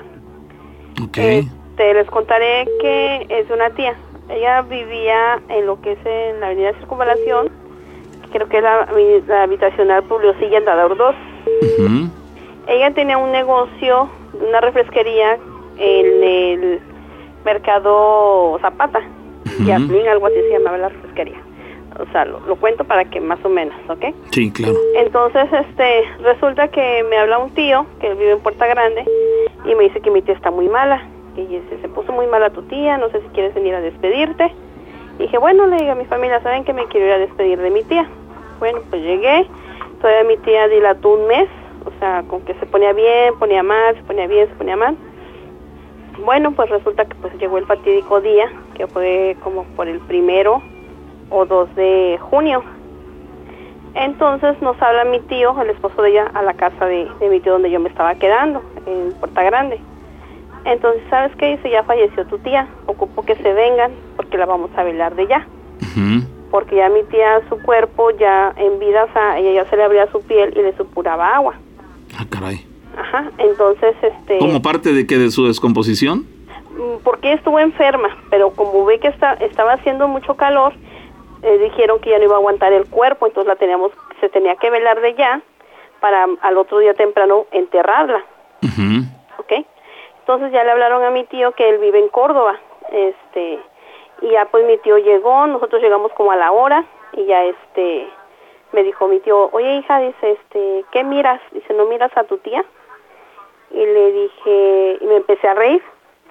Le dije, sí, digo, allá anda, le dije, anda recorriendo su casa porque ella ya no se levantaba, ella ya no caminaba.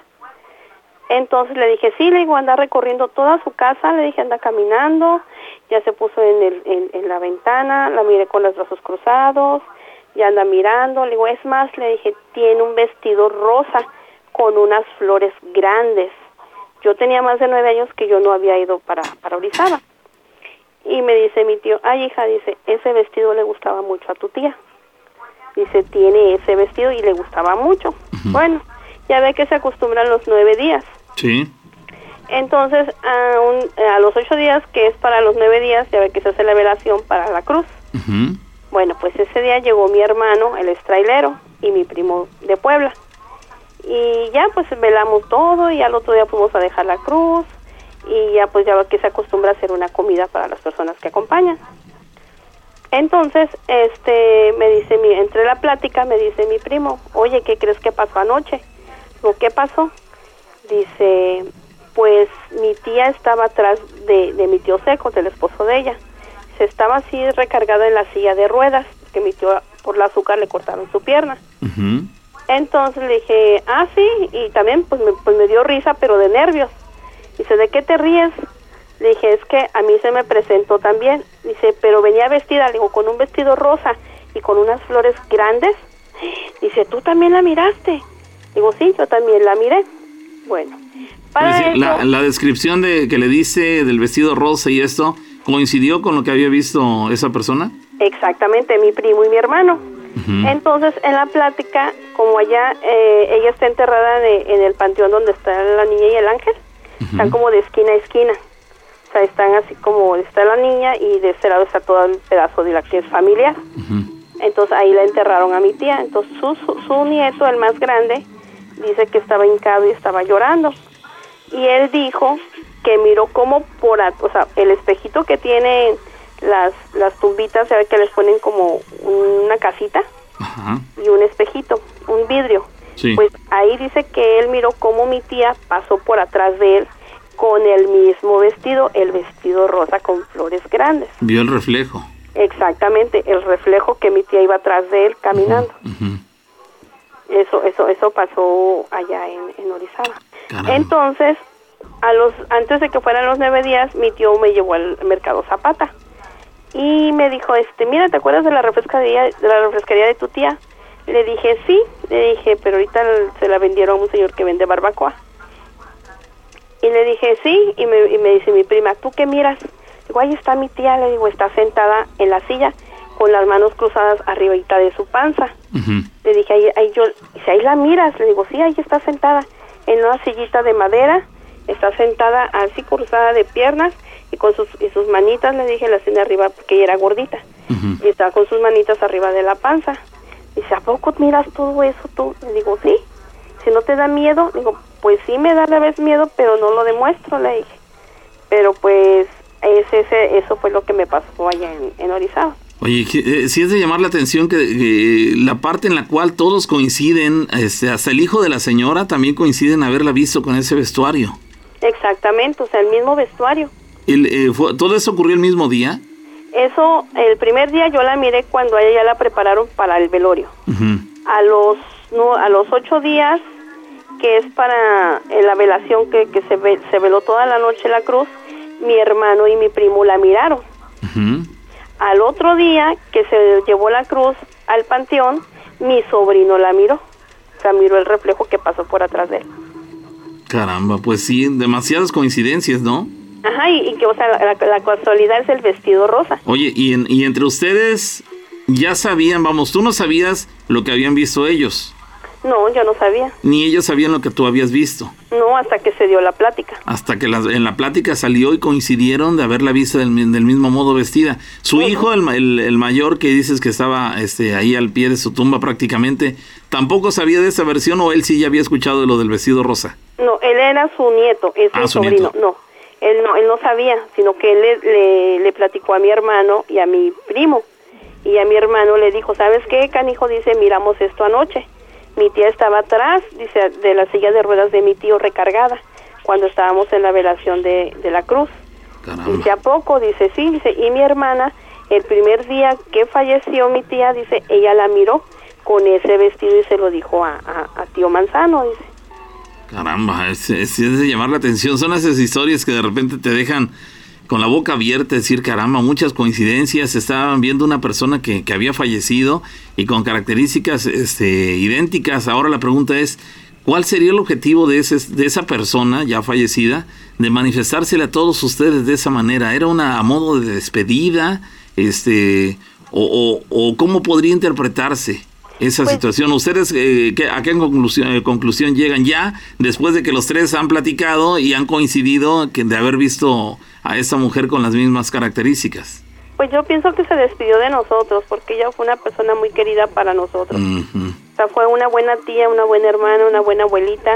O sea, fue muy buena gente ella. Ella en vida fue muy buena persona. Pero sí, en realidad esta fue la conclusión a la que llegaron, que se les ¿Que se manifestó de diferente manera a cada uno de ustedes en diferentes momentos, pero pero siempre dejando en claro que era ella, porque pudo haber eh, aparecido a cada uno de ustedes con diferente vestimenta y crear una, una quizá una confusión en respecto a si era ella o no a quien habían visto, pero al unificar el mismo vestuario en todas las apariciones, dejó en claro que era la misma. Entonces, este, pues sí parece ser que, que se andaba despidiendo de todos ustedes. Exactamente. Ahorita te cuento todo rapidito, mira.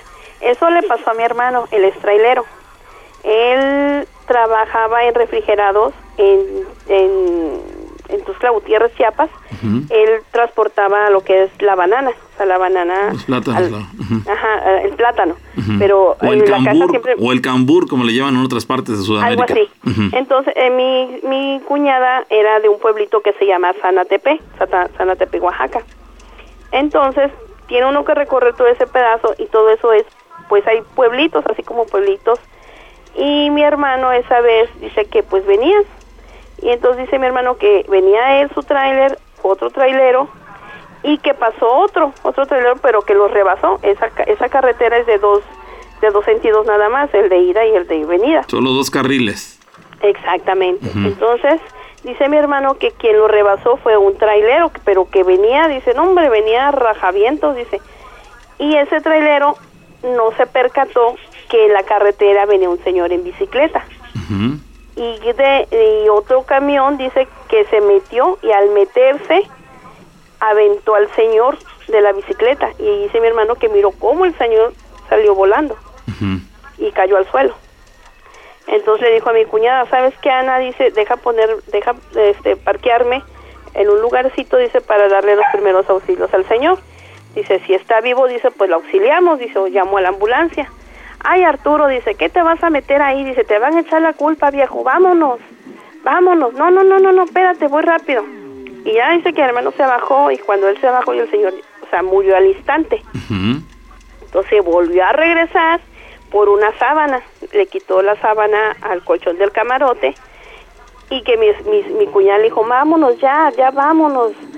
No entiendes tú, Arturo, dice, espérate, ahorita vengo, dice, voy a- ya, ya viene la, ya, ya viene la, la policía. Él tenía miedo, el otro, la otra persona tenía miedo de que al llegar la policía o la ambulancia reportaran eso a la policía Y que le Y- echaran la culpa a él. consideraran que él había sido quien había atropellado a este hombre. Exactamente. Entonces, Pero él no hizo caso de eso. no, no hizo caso. Mi hermano es de los que ayudan a, a los, a sus a sus amistades o a los traileros en el camino. Entonces, mi cuñada dice que cuando él se bajó y fue a ponerle la sábana, sintió como la ataron, dice como si me hubieran atado de las piernas, de los pies, las manos y me pusieron algo en la boca. Ah, caray. Y telepáticamente, como quien dice, le dijo a esa persona, cállate, deja que me ayude. ¿Quién le dijo a quién? O sea, que dice, ella, ella dijo que sintió que fue el muerto que le dijo. Cállate. El, el- el- el recientemente fallecido, el atropellado, Exactamente, le ajá. dijo a quién. A mi cuñada le dijo, cállate, deja que me ayude. Mm. Ajá, así como digo, ¿en serio? Sí, cuñada, dice, te lo juro. Sentí como me hubieran amarrado los pies, sentí como me agarraron las manos, me las hubieran atado y me hayan puesto una venda en la boca. Y me dijo el muerto, cállate, deja que me ayude. Ah, caray. Dice, porque ella estaba renuente a que mi hermano no lo ayudara. Dice, porque pues ahí iba a quedar a lo mejor el muertito, dice, pues ahí a lo mejor como zona de pasan y pasan los traileros, dice, pues ahí sí va a quedar a lo mejor el señor. Dice, eso fue lo que a mi hermano le, le pasó en ese transcurso. Oye, ya ¿y ¿en qué momento quedó liberada tu... Fue tu cuñada, ¿no? fue mi cuñada y mi hermano, no, pues mi- llegó la policía y le dijo a mi hermano, ¿qué pasó? No, dice, pues el- un colega pasó a rajavientos, dice, y lo, lo aventó y el señor salió volando. Dice, es más, dice, este, él va más adelante, va dos trailers adelante, es el mío, otro, y él, y, él, él- él arrebasó, pero iba loco, dice, a lo mejor venía drogado. Y sí, porque pues tiene uno que pasar el río Stuta y más adelante lo agarraron donde está mm, eh, la revisión de los soldados para entrar a la ventosa. Ahí se llama este la ventosa ese pedazo y ahí lo agarraron. Sí, hay un tramo de donde corre mucho viento, justamente, ¿no? A la altura de, de altura de Huatulco, me parece, ¿no? Algo así creo. Entonces ahí fue cuando mi hermano dio el alcance y le dijo, él, él fue quien mató al señor. Caray, sí lo Agárrenlo, dice, él fue quien lo mató. Y el fulano dice, no, dice, pues mira cómo viene, si viene bien drogado, dice. Ah, caray, sí lo detuvieron. Sí, lo detuvieron al señor, pero sí mató a la persona y mi hermano le dio los primeros A, a mí, pero a mí pues me, ya no. me- me llama la atención que en ese caso, este hombre recién fallecido se manifestó con, en ese caso, contra tu cuñada, ante, al, al darse cuenta que no estaba permitiendo que su esposo eh, le, le brindara los primeros auxilios, en teoría que, bueno, la- después ya no, no hubo necesidad de esto porque había fallecido, pero, pero enseguida ocurrió esto, es decir, no requirió, no requerimos en este caso, queda como, como mensaje, que una persona haya fallecido en el lugar eh, años, meses o años atrás para que su espíritu empiece a hacerse presente. En ese caso tenía unos cuantos segundos, un par de minutos quizá, que lo acababan de atropellar, acababa de morir y enseguida se manifestó esa energía en contra de tu cuñada por, por la molestia que estaba causando este al, impedir que, que- le brindara los primeros auxilios. Sí es, sí es de llamar la atención. La pregunta sería, ¿en qué momento tu cuñada se sintió eh, libre de estas ataduras? ¿Hubo un momento en el cual este, cuando tu, tu- su, su esposo regresó hacia ella, en ese momento la liberaron o cómo ocurrió? Sí, cuando mi hermano regresó, le dijo, le dijo, este, vámonos ya, bella, dice, ya llegó la policía y todo, y dice, ya vámonos, dice, ya no quiero estar aquí, dice, por andar ayudando a tu muerto, dice, me vino y me, y me, me amarró y me tapó la boca. Ay, bella, dice, estás loca. Arturo, dice, sentí cómo me, me, amarró el señor de las, de los pies, de las manos, me puso como un- una, una algo en la boca, dice, para no hablar. Y le dijo. Ajá, y le- ya le, le platicó a mi hermano. No, no, ¿y le, qué fue lo que le dijo el, el muerto? que se callara, que, que dejara que él lo ayudara. Cállate, deja Cállate. que me ayude. Deja que me ayude. Caramba. Pues ahí queda la anécdota, amiga, muy interesante. Gracias por compartirla. Igualmente, buenas noches, bye. Saludos, que estés muy bien. Bueno, ahí están las anécdotas, señores. Interesantísimas estas experiencias, de verdad son historias, las llamadas historias de carretera que tanto nos, nos interesan, nos apasionan. Dice por acá los mensajes. A mi papá se le apareció la llorona hace un par de semanas. Vivimos atrás de un potrero, un lugar donde pues se tienen vacas. Eh, él estaba en la azotea de madrugada, eran las 4 de la mañana, cuando se le apareció. Le gritó casi al oído, dice que le gritó casi al oído. Se bajó, mi papá se bajó como pudo de la parte alta donde se encontraba y tocó el timbre, pero nadie lo escuchaba. Solamente mi hijo de 5 años se despertó y lo escuchó. Nos despertó y nos dimos cuenta de que el timbre se escuchaba más bajo de lo normal, pero muy, muy bajo de lo normal. Ni mi mamá que estaba dormida en la sala lo escuchó. Fue algo verdaderamente raro, es lo que nos dice Calipso Campos. Eh, muy extraño, ¿no? Porque en ese caso la única persona de esa familia que escuchó el, ruido que producía el timbre eh, de la casa fue el niño de 5 años. Pero bueno, cuando despertó al resto de la familia, pues se percataron que sí estaba sonando el timbre, pero que se veía, se escuchaba apenas, apenas se escuchaba, el, se escuchaba, el volumen estaba demasiado bajo y era una situación totalmente extraña y se presentó justo después de que al señor le acababa de gritar aparentemente la llorona, este, mientras estaba en la azotea de, de, esa casa durante esa madrugada. Bueno. Dice, dice, buenas noches, Pau Rana, ¿cómo están? Yo soy Esther, soy de Córdoba, pero hace un año y medio me vine a vivir al Estado de México por problemas familiares. Yo no soy ni bautizada por la religión católica, pero desde muy pequeño siento y veo cosas. Fíjate, una persona que no está bautizada. Órale. Bueno, ok. Eh, dice, no estoy bautizada, veo cosas. A mí no me gusta estar sola porque siento que alguien me observa. La familia de mi cuñado cree en lo bueno y en lo malo, como todos, pues a ellos les ha pasado de todo. Una vez vino un amigo de la suegra de mi hermana y nos dijo que era curandera o algo así. Nos sentamos todos en la mesa, era de noche, y nos vio a los ojos y nos iba diciendo todo lo que sentíamos y soñábamos. Y podíamos eh, hacer. Cuando me miró a mí, me preguntó, ¿te duelen los pies? Y yo le contesté, sí, un poco. Me dijo, para ti es normal, ya te acostumbraste, ya ni te acuerdas desde cuándo, ¿verdad? Me quedé sorprendida porque pues casi nadie sabía eso, solo mi hermana y mi cuñado. Después me dijo, es que necesitas ayuda desde que eres una bebé, una bebé, eres una, una persona muy mala, te hizo daño y yo pues me quedé así como que muy sacada de onda. No entendía nada. Después de esa noche ya no lo volvimos a ver. La realidad es que hay muchas historias que les puedo contar, pero así fue el origen de las mías. Que desde bebé yo tengo este don, pero a raíz de que alguien le hizo un mal. Mira, pues ahí queda la, situación, sí llama la atención ese, tema. Dice Axel Calderón, dice, yo tengo un tío que se fue a otro país. La mujer se quedó sola, tienen tres hijas, y le echaron una maldición.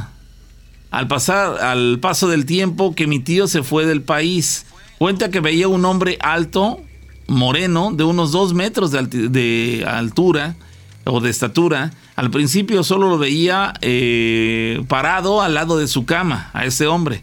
Al pasar las dos semanas le comenzaba a tocar el pelo y al paso de los días se le montaba encima.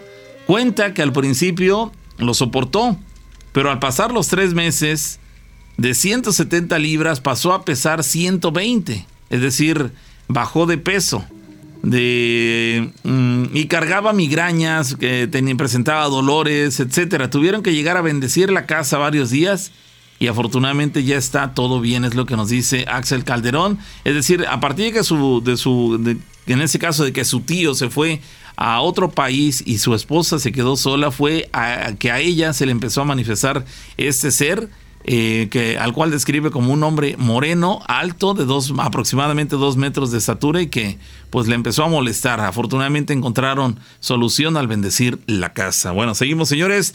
Llamada telefónica, bueno. Buenas noches. Sí, ¿qué tal? ¿Quién habla? Este, hablo de Fortín. Me llamo Dulce. Dulce, ¿esta historia que nos vas a platicar te ocurrió a ti? Eh, sí. ¿Cuántos años tienes, Dulce? 42. Mm, Adelante, Dulce, con tu historia.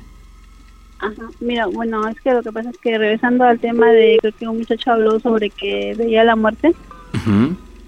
Este, ya realmente la veo seguido, prácticamente seguido y, este, tanto así que tuve que ir con una persona que, que, que cura para ver si, pues que a qué se debía eso, ¿no? Y este, y pues me dijo que al parecer me cuidaba, pero no sé si realmente sea verdad o no, pero lo que pasa es que este, la he soñado también y, la he visto así, vaya, en el centro de Córdoba, la he visto, vaya. Eh, eh, andando en la calle, tú en el centro de Córdoba, ¿la has visto? Sí, incluso más seguido en el mercado, en el mercado de Córdoba, es donde más la veo. Ah, ok. Cuando tú vas de compras a esa zona, este, ¿te ha tocado verla? Mm, sí. ¿A qué hora ocurre esto? Um, puede estar en el mediodía cuando yo la veo, haga de cuenta que ando de compras y, y este y si volteo un momento la he visto que, anda ahí caminando. Es decir, ¿sí lo has, la, has visto en pleno día, cuando hay mucho movimiento de gente este, en el lugar? Sí, sí, incluso a veces voy con mis hijos y les digo, este, me sobresalto y me dicen, ¿qué mami? ¿Qué, qué, pasa? digo, es que la acabo de ver. Este, dices otra vez la muerte, digo, sí. Ellos ya lo saben. Sí, sí, realmente Caramba. Oye, ¿y, y cómo es que la ves? ¿En qué, ¿En qué lugar, por ejemplo, no me digas una tienda en particular, pero eh, la ves dentro de alguna tienda, en plena calle, cerca de ti, al otro lado de la calle, entre la gente, escondida? ¿Cómo es que la ves? Eh, es que la veo de diferentes formas, la veo entre la gente, la, la veo en el mercado, como le comento. Incluso una ocasión que andaba yo apurada de compras, este, que choco con una persona que llevaba una casi ya arreglada, no sé si se acercaba a su día festivo, no sé, pero choqué así de frente, que me sobresalté horrible porque, porque la verdad sí, sí me asusta mucho. Oye, ¿y tú tienes un motivo por el cual eh, tengas esta, esta habilidad o esta situación? ¿Hay algún motivo? Este, pues no sé, dicen que tengo un don y bueno, es que me han pasado tantas cosas que pues no sabía ni por cuál empezar. Ajá. Entonces, y siempre he intentado marcarles, pero nunca entra mi llamada hasta ahorita. Pues ahorita Y, entró. Ajá. Y este, bueno, desde chica este, siempre veía una mujer que me seguía, ya sea en sueños o así como le comento. En el día también te la, la veías en la calle. Sí, ¿Era la misma mujer o era otra mujer? Mm, No es la misma mujer. O sea, siempre me ha seguido desde que me acuerdo, desde como los 7 u 8 años. En aquel entonces tú no tenías claro quién era, No. pero ahora entiendes que es la muerte. Mm, Sí, o, o- ahora o- sí. o no te queda claro que sea la muerte. Mm, No, yo digo que sí es porque, este, bueno, mire, yo tengo muchos gatos. Y en una ocasión estaba yo durmiendo en el sillón, pero mi sillón pega hacia la ventana.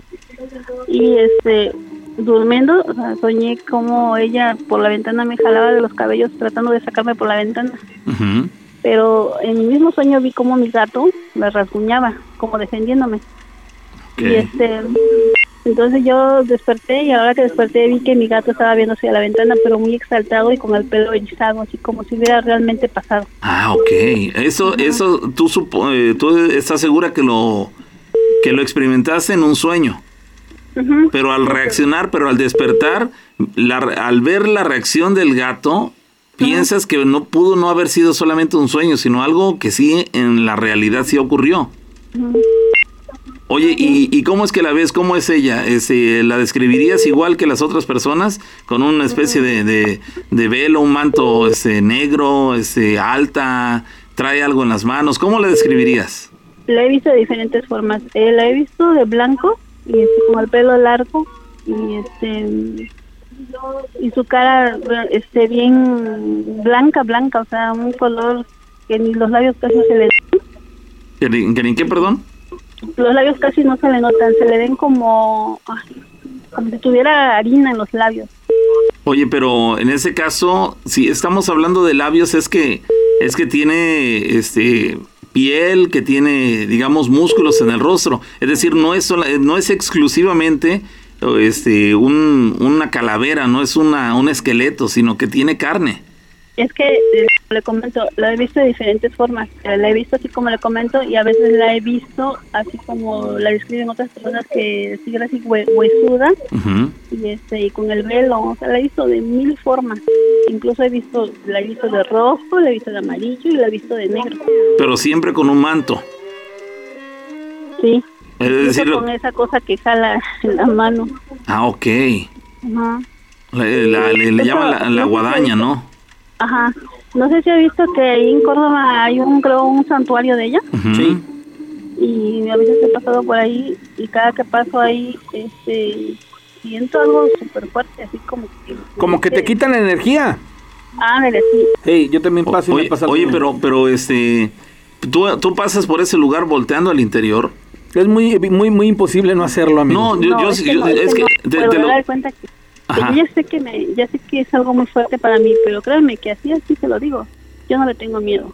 Le tengo respeto, Ajá, respeto, pero sí. no le tengo miedo. Pero yo sí volteo cada que paso y sí siento como si ahí dejara mi energía. No, alguna ocasión yo volteé por curiosidad, pero bueno, a partir de que veo esta situación, digo, pues, me sigo de largo, digo, ni, ni fu ni fa, es decir, no, no me afecta ni para bien ni para mal, digo, cada quien tendrá sus creencias, pero este, en tu caso y en el caso de la rana, por lo visto, sí sienten este, una afectación física eh, por el solo hecho de voltear, es decir, como que, como que no tuvieran la, la, la energía o la voluntad de, de impedir eh, voltear a verla, como si algo los llamara la atención para que forzosamente volteen a verla.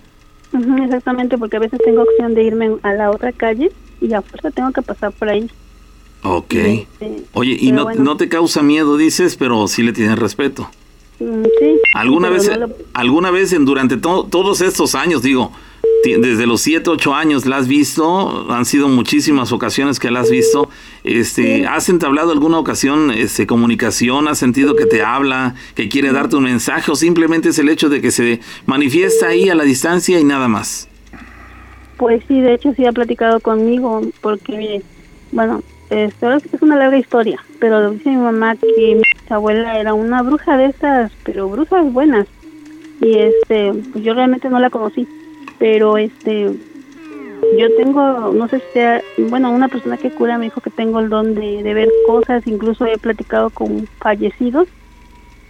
Ah, hace poco, tiene como un año que un primo falleció trágicamente y este, yo lo predije, la verdad lo predije. Y este, que no, que Tú- no me quiero creer. ¿Tú No supiste, creer. tú supiste que él iba a morir Sí. de antemano?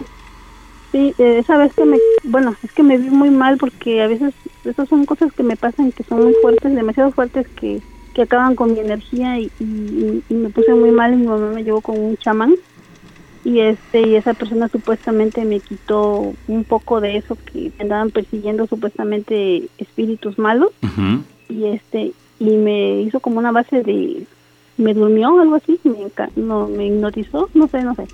La cosa es que en ese momento yo nombré a un primo que se llamaba Raúl y este y ya cuando él me despertó me dijo dice quién es este conoces a un tal Raúl y le dije pues solamente tengo un primo y este dice bueno es que en lo que estabas dormida tú dijiste que él iba a morir trágicamente Ajá.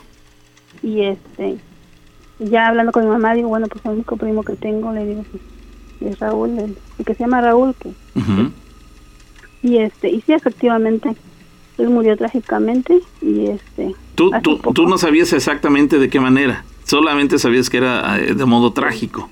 sí trágico incluso hace como Tú, tú- y tú es, antes de que sigas, ¿eso tú lo puedes comunicar o no, no es correcto? ¿No lo puedes, no te lo permite algo? ¿Puedes poner al tanto a esa persona de, de esta situación que tú ves que va a morir? ¿O no puedes o no, o no te nace hacerlo? ¿Qué pasa? Mm, Bueno, sí me ha pasado y sí, incluso una ocasión le dije, por ejemplo, a una amiga igual le dije sobre su papá que iba a fallecer porque ella no lo frecuentaba y este incluso lo odiaba porque no se había, vaya, hecho cargo de ella. Y le dije, mira, tienes que ir a verlo porque tal vez tu papá ya no va a estar en este mundo. Pero nomás así de la nada se lo dije, no fue porque a mí este, yo quisiera hacerle daño de esa manera. Y este y me dijo, ¿qué? ¿Qué dices? Ahí estás mal, no sé qué. Y este y sí, efectivamente, bueno, sí me hizo caso de, o sea, así que le, le metí la duda y, y, y fue a verlo. Entonces, a- a- prácticamente al mes su papá falleció y, y después ella me dijo, gracias, gracias por haberme dicho porque me quedé en paz, porque pude quedar en paz con él. Oye, qué buena onda. En ese sentido te lo tomó a bien. Probablemente otra persona en su lugar te lo hubiera tomado a mal. Te lo hubiera tomado a mal porque iba a pensar que tú este, le deseaste mal a, la- a esa persona y que por eso fue que murió. Es decir, ella reaccionó de buena manera, te agradeció el gesto que tuviste para ella. Ahora bien, ¿esto siempre lo haces o no lo puedes hacer o depende de que te nazca? ¿Qué ocurre? Eh, sí, me nace porque igual tengo una amiga también que su mamá está en Estados Unidos y, y también estaban como peleadas y también le dije, oye, ¿por qué no, no te ha hablado tu mamá? No más así de la nada, dije, ¿no te ha hablado tu mamá? Dice, no. Le digo, ¿por qué no le marcas? Dice, ¿por qué? Le digo, es que la verdad, pues, yo la soñé y mira, no sé si está enferma no sé, pero mejor márcale. No, es que estoy peleada con ella y no sé qué. Digo, no, pero márcale. Y, este, y le marcó y ya fue como la señora le dijo que tenía cáncer terminal. Y, este, y se tenía que regresar a México porque ya estaba en sus últimos días. Y igual la señora falleció. Sí, re- Incluso- sí regresó y murió. Sí, murió en Córdoba. Sí, este, ella, ella vivía en Estados Unidos. Oye, y la, y la chica después de que confirmó que lo que le habías adelantado eh, se cumplió, ¿te dijo algo? Sí, sí, me dijo, incluso el día de sepelio yo este, estuve presente y la sentí y por medio de mí este, le pude decir palabras que ella quería decirle también a, a sus otros hijos que también estaban lejos y que llegaron al sepelio. Ah, entonces sirves eh, o serviste en estos casos como, como intérprete, como medium, digamos, entre la persona fallecida y los, sus hijos que quedaron vivos. Así es, y este, mira, de hecho, este, yo mm, desde como tenía 15, 16 años yo me dedicaba a la lectura de las cartas, pero este, a mí nadie me enseñó, simplemente, de la nada empecé a, a leerlas y tengo personas, tengo este, gentes que me buscan, pero la verdad dejé de hacerlo por mis hijos porque este, por lo que supe, este, creo que esas malas energías me acaban a mí, ¿no? Porque hay personas que tienen malas energías. o sea, tú eres una persona que absorbía lo que lo que traían, ¿no? Ajá, sí, y la verdad sí me vi muy mal. Porque Ah, sí me sí, estaba sí, sí, muriendo. sí me llama, ah, al grado de estar en riesgo tu vida. Sí, Eh, Es sí, que, ¿sabes qué? sí. Que yo creo que ella lo, lo que hacía era que al, al interactuar se quedaba con, Con esas malas lo malo ¿no? y no lo depuraba, no sé, durmiendo, eruptando. Eh, ah, ahí sí son técnicas, pero me, ay, wow. O realizando alguna alguna acción en Ajá, particular, sí, ¿no? sí. Oye, pero este, me- si es de llamar la atención, es decir, tú has adquirido estas opciones, estas habilidades, el ver a, a la muerte, que bueno, simplemente una cuestión, digamos, entre comillas, caprichosa que, que se te presenta, pero el hecho de que nadie te haya enseñado a leer las cartas, pero sin embargo las sabes leer. Y, y, y las sabes leer porque alguna ocasión quizá llegó a tus manos unas cartas y se te ocurrió que podías leerlas, o sea, como si algo te hubiera, como si algo te hubiera impulsado a, a, a- tomarlas y saber inter- interpretarlas. Sí, así me pasó efectivamente. Incluso estaba yo en la secundaria, este, unos, unos chamacos estaban jugando las cartas y estábamos en en el receso y vi cómo estaban jugando y de momento fui y me metí, estuve viendo cómo jugaban y le dije, a ver, préstamelas. Y empecé ahí a barajearlas, que ni sabía yo. Y este y a cualquiera, cualquiera de ellos agarré y le dije, oye, le digo, tú esto y esto y esto y esto. Y me dice, oye, ¿cómo, ¿qué onda? ¿Cómo sabes? Y no sé qué. Oye, y ahí ah, empezó ah, todo. ento- tú, eh, por curiosidad, por ejemplo, cuando dices que te dirigías a alguno de ellos y les decías algunas palabras, ¿cómo que era? ¿Sí, ¿Sí recuerdas algo o eran cosas simples? Mm, Pues sí, eran cosas simples. ¿Cómo pero, qué? Este, al menos ese chico, yo le dije sobre que este, pues andaba con una señora casada. Y este y, Y sí es- le dije que pues no le convenía porque pues iba a tener un problema bastante grande. Y como fue, el marido lo descubrió y le dio una madriza al chamaco. Siendo, siendo un chamaco andaba con una mujer casada y tú se lo dijiste. Y, Sí, él, sí y cuando tú se lo dijiste, él, él se sorprendió y dices, caramba, ¿y tú cómo sabes eso? Sí, sí, hasta me dijo que me callara porque pues ahora sí que no quería que supiera.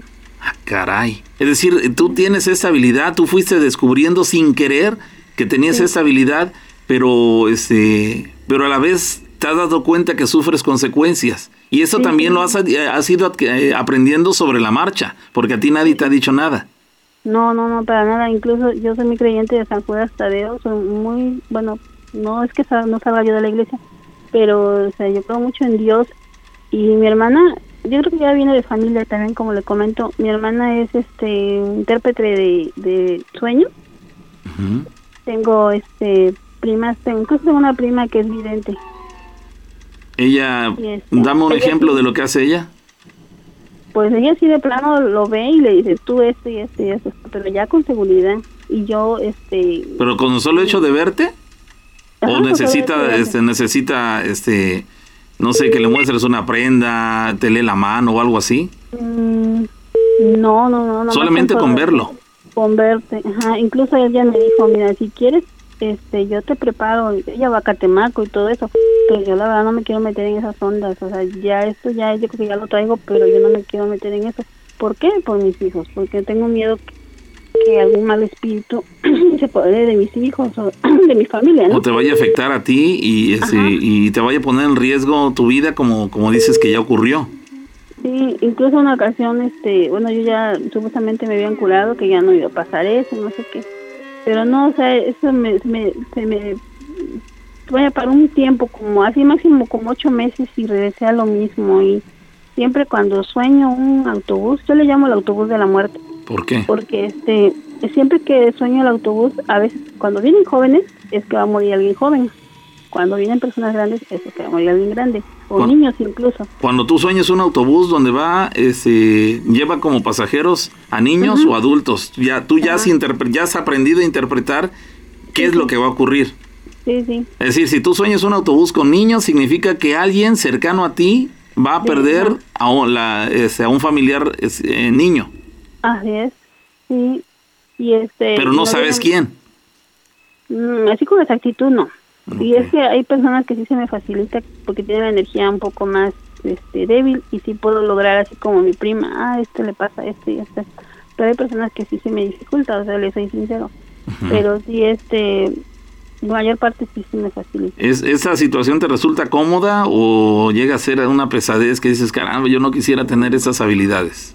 Mm, Sí me resulta un poco pesado porque, este, pues por lo que he leído un poco de eso, es que sí acaba con la energía de cada persona si, si no está preparada en esas cosas, ¿no? Ujú.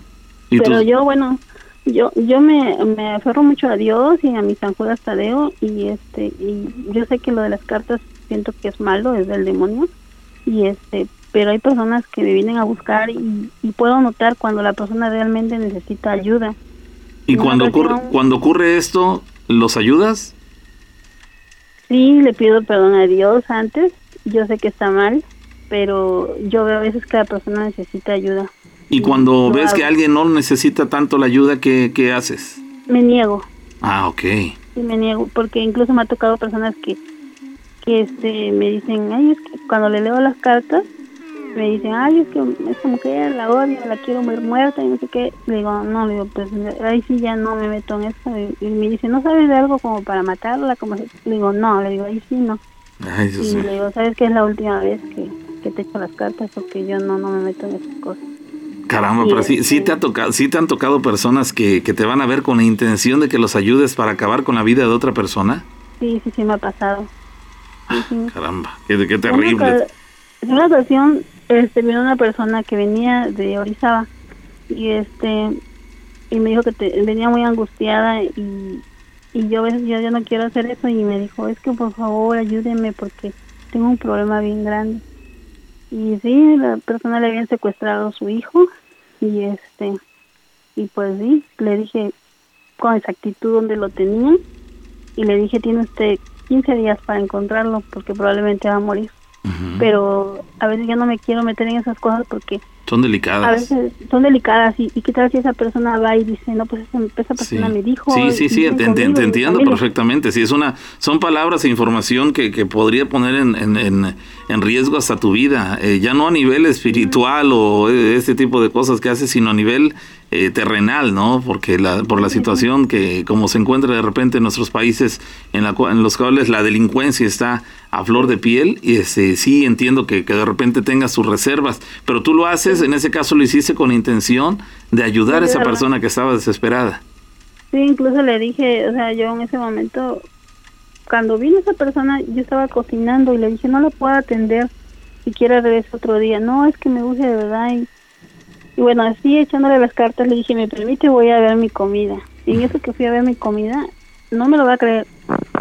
Clarito vi a su hijo como enroscado en la esquina donde estaba mi refrigerador y yo pegué un grito porque así así en serio que lo vi. Caray, en, en, en una, en una parte, en una esquina de tu casa. sí. Ahí lo viste. sí sí y agarra a la señora y corre a verme. Qué le pasó se quemó usted o se cortó digo no le digo es que digo y le empecé a decir su hijo es así y así y ni siquiera me había enseñado una foto ni nada y le empecé a describir a su hijo y cómo estaba vestido y me dijo sí efectivamente dice así fue con el día que se que lo secuestraron así iba vestido y este le dije pero yo noto como que como que le cuesta respirar como le cuesta mucho respirar. Ah, y me dice sí dice es que tiene asma y por eso me preocupa mi hijo porque él es asmático y entonces hay momentos así que yo misma yo misma me sorprendo de las cosas de las pasan. habilidades que tienes. Sí, en ese caso, el hecho de que tú en tu propia casa y de manera inesperada, tú mismo lo hayas visto ahí, dices, caramba, como si algo te dijera que esa mujer estaba ahí y por lo tanto relacionó rápidamente tus habilidades para que hubieras, lo hubieras visto ahí mismo en, en tu casa. Aunque Sí, evidentemente no estaba ahí, pero tú ahí viste su, su, su imagen, digámoslo así. así es. Y tú, sentiste la necesidad de ayudarla. sí la verdad sí y este y sí gracias a Dios sí lo encontró sí lo encontró al muchacho y, y este y pues también gracias a Dios. Y a cambio de esto, tú recibes algo, cobras, no les cobras, lo haces por hacer No, un no. Realmente yo no les cobro este, si me quieren dejar algo, adelante. Pero la verdad yo no les cobro y a veces se me niego, no, no, yo no lo hago por eso. No, no, aunque sea para un refresco y así, pues bueno. Oye, Pero yo tengo yo- dos preguntas que hacerte. Ajá. ¿A quién le atribuyes esos poderes? Eh, no sé, sea, por eso le digo que realmente no sé. Y, y esa persona que me curó me dijo que yo tenía mm, dos personas que me cuidaban. Era una mujer y un anciano, pero que es de mi familia. Ok.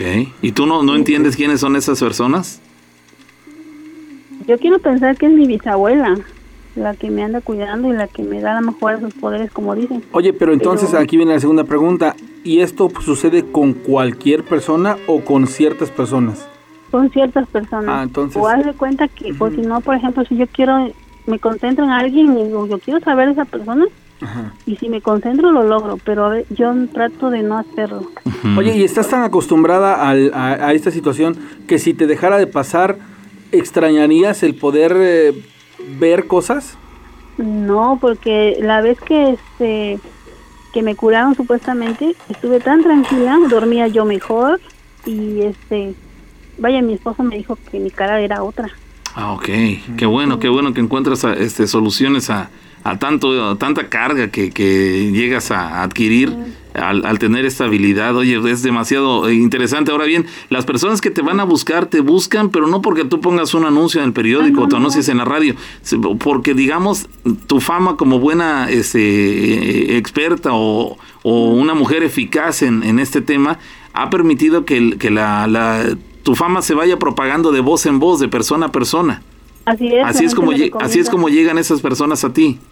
Ajá, sí, pero yo no, no, incluso me ha dicho una vecina, ya ponga su letrero, porque pues, va a ver que le va a ir bien, no sé qué, le digo, no, le digo, No, porque yo- tú no lucras, se supone Sí, que no, tú no, no lucras. lucras, exactamente. No, no, yo me dedico a la costura y este y eso es lo que me encanta y no, no, no me gusta eso. No te Me- interesa. ya me hubiera hecho yo Si, creo. si no, te interesa obtener beneficios de esa habilidad que tienes. No, no, no, incluso este mm, alguna ocasión, la última vez que le platico esto, ya, porque creo que ya se va a acabar el programa, este eh, allá por donde de yo donde yo soy realmente este asesinaron a una persona. Y este y esa persona a mí en un sueño bueno yo nunca me llevé con él. En un sueño me dijo necesito que le digas algo a mi mamá y este digo bueno pero es que tu mamá va a decir que yo nunca tuve nada que ver contigo nunca hubo ninguna relación de amistad ni de nada Tú, se lo, tú se lo cuestionaste en el sueño. ajá y me dijo, te voy a llevar a mi recámara y la observas bien y le vas a decir, para que te crea, le vas a decir cada detalle que hay en mi recámara. Y. Y en el sueño me llevó a su recámara y vi todo, lo, todo, todo, todo lo que había. Y este y busqué la manera de comunicarme con la señora y por medio de una prima que tenía amistad con esa señora, este me consiguió le- me consiguió el número y este y, y ya fue como le marqué a la señora y le dije, ¿sabe qué? Le digo, no sé cómo lo tome, pero tengo un mensaje de su hija. Y dice, ¿de mi hija? ¿De qué? o qué?". Y ya fue como le dije el mensaje que la muchacha me dijo y se puso a llorar y me dijo efectivamente sí dice ella tenía este un proyecto que tenía que hacer y, y se fue yo creo con eso y sí ¿Tuviste que mencionarle las características de la habitación para que te creyera o no, te, no fue necesario? no sí le tuve que decir porque como no que como que no me creía y pues yo cuando entré a su recámara de esa muchacha Ujú. Le dijiste, de hecho ella misma me trajo a su, a su recámara y se la puedo describir para que vea que es verdad lo que le estoy diciendo.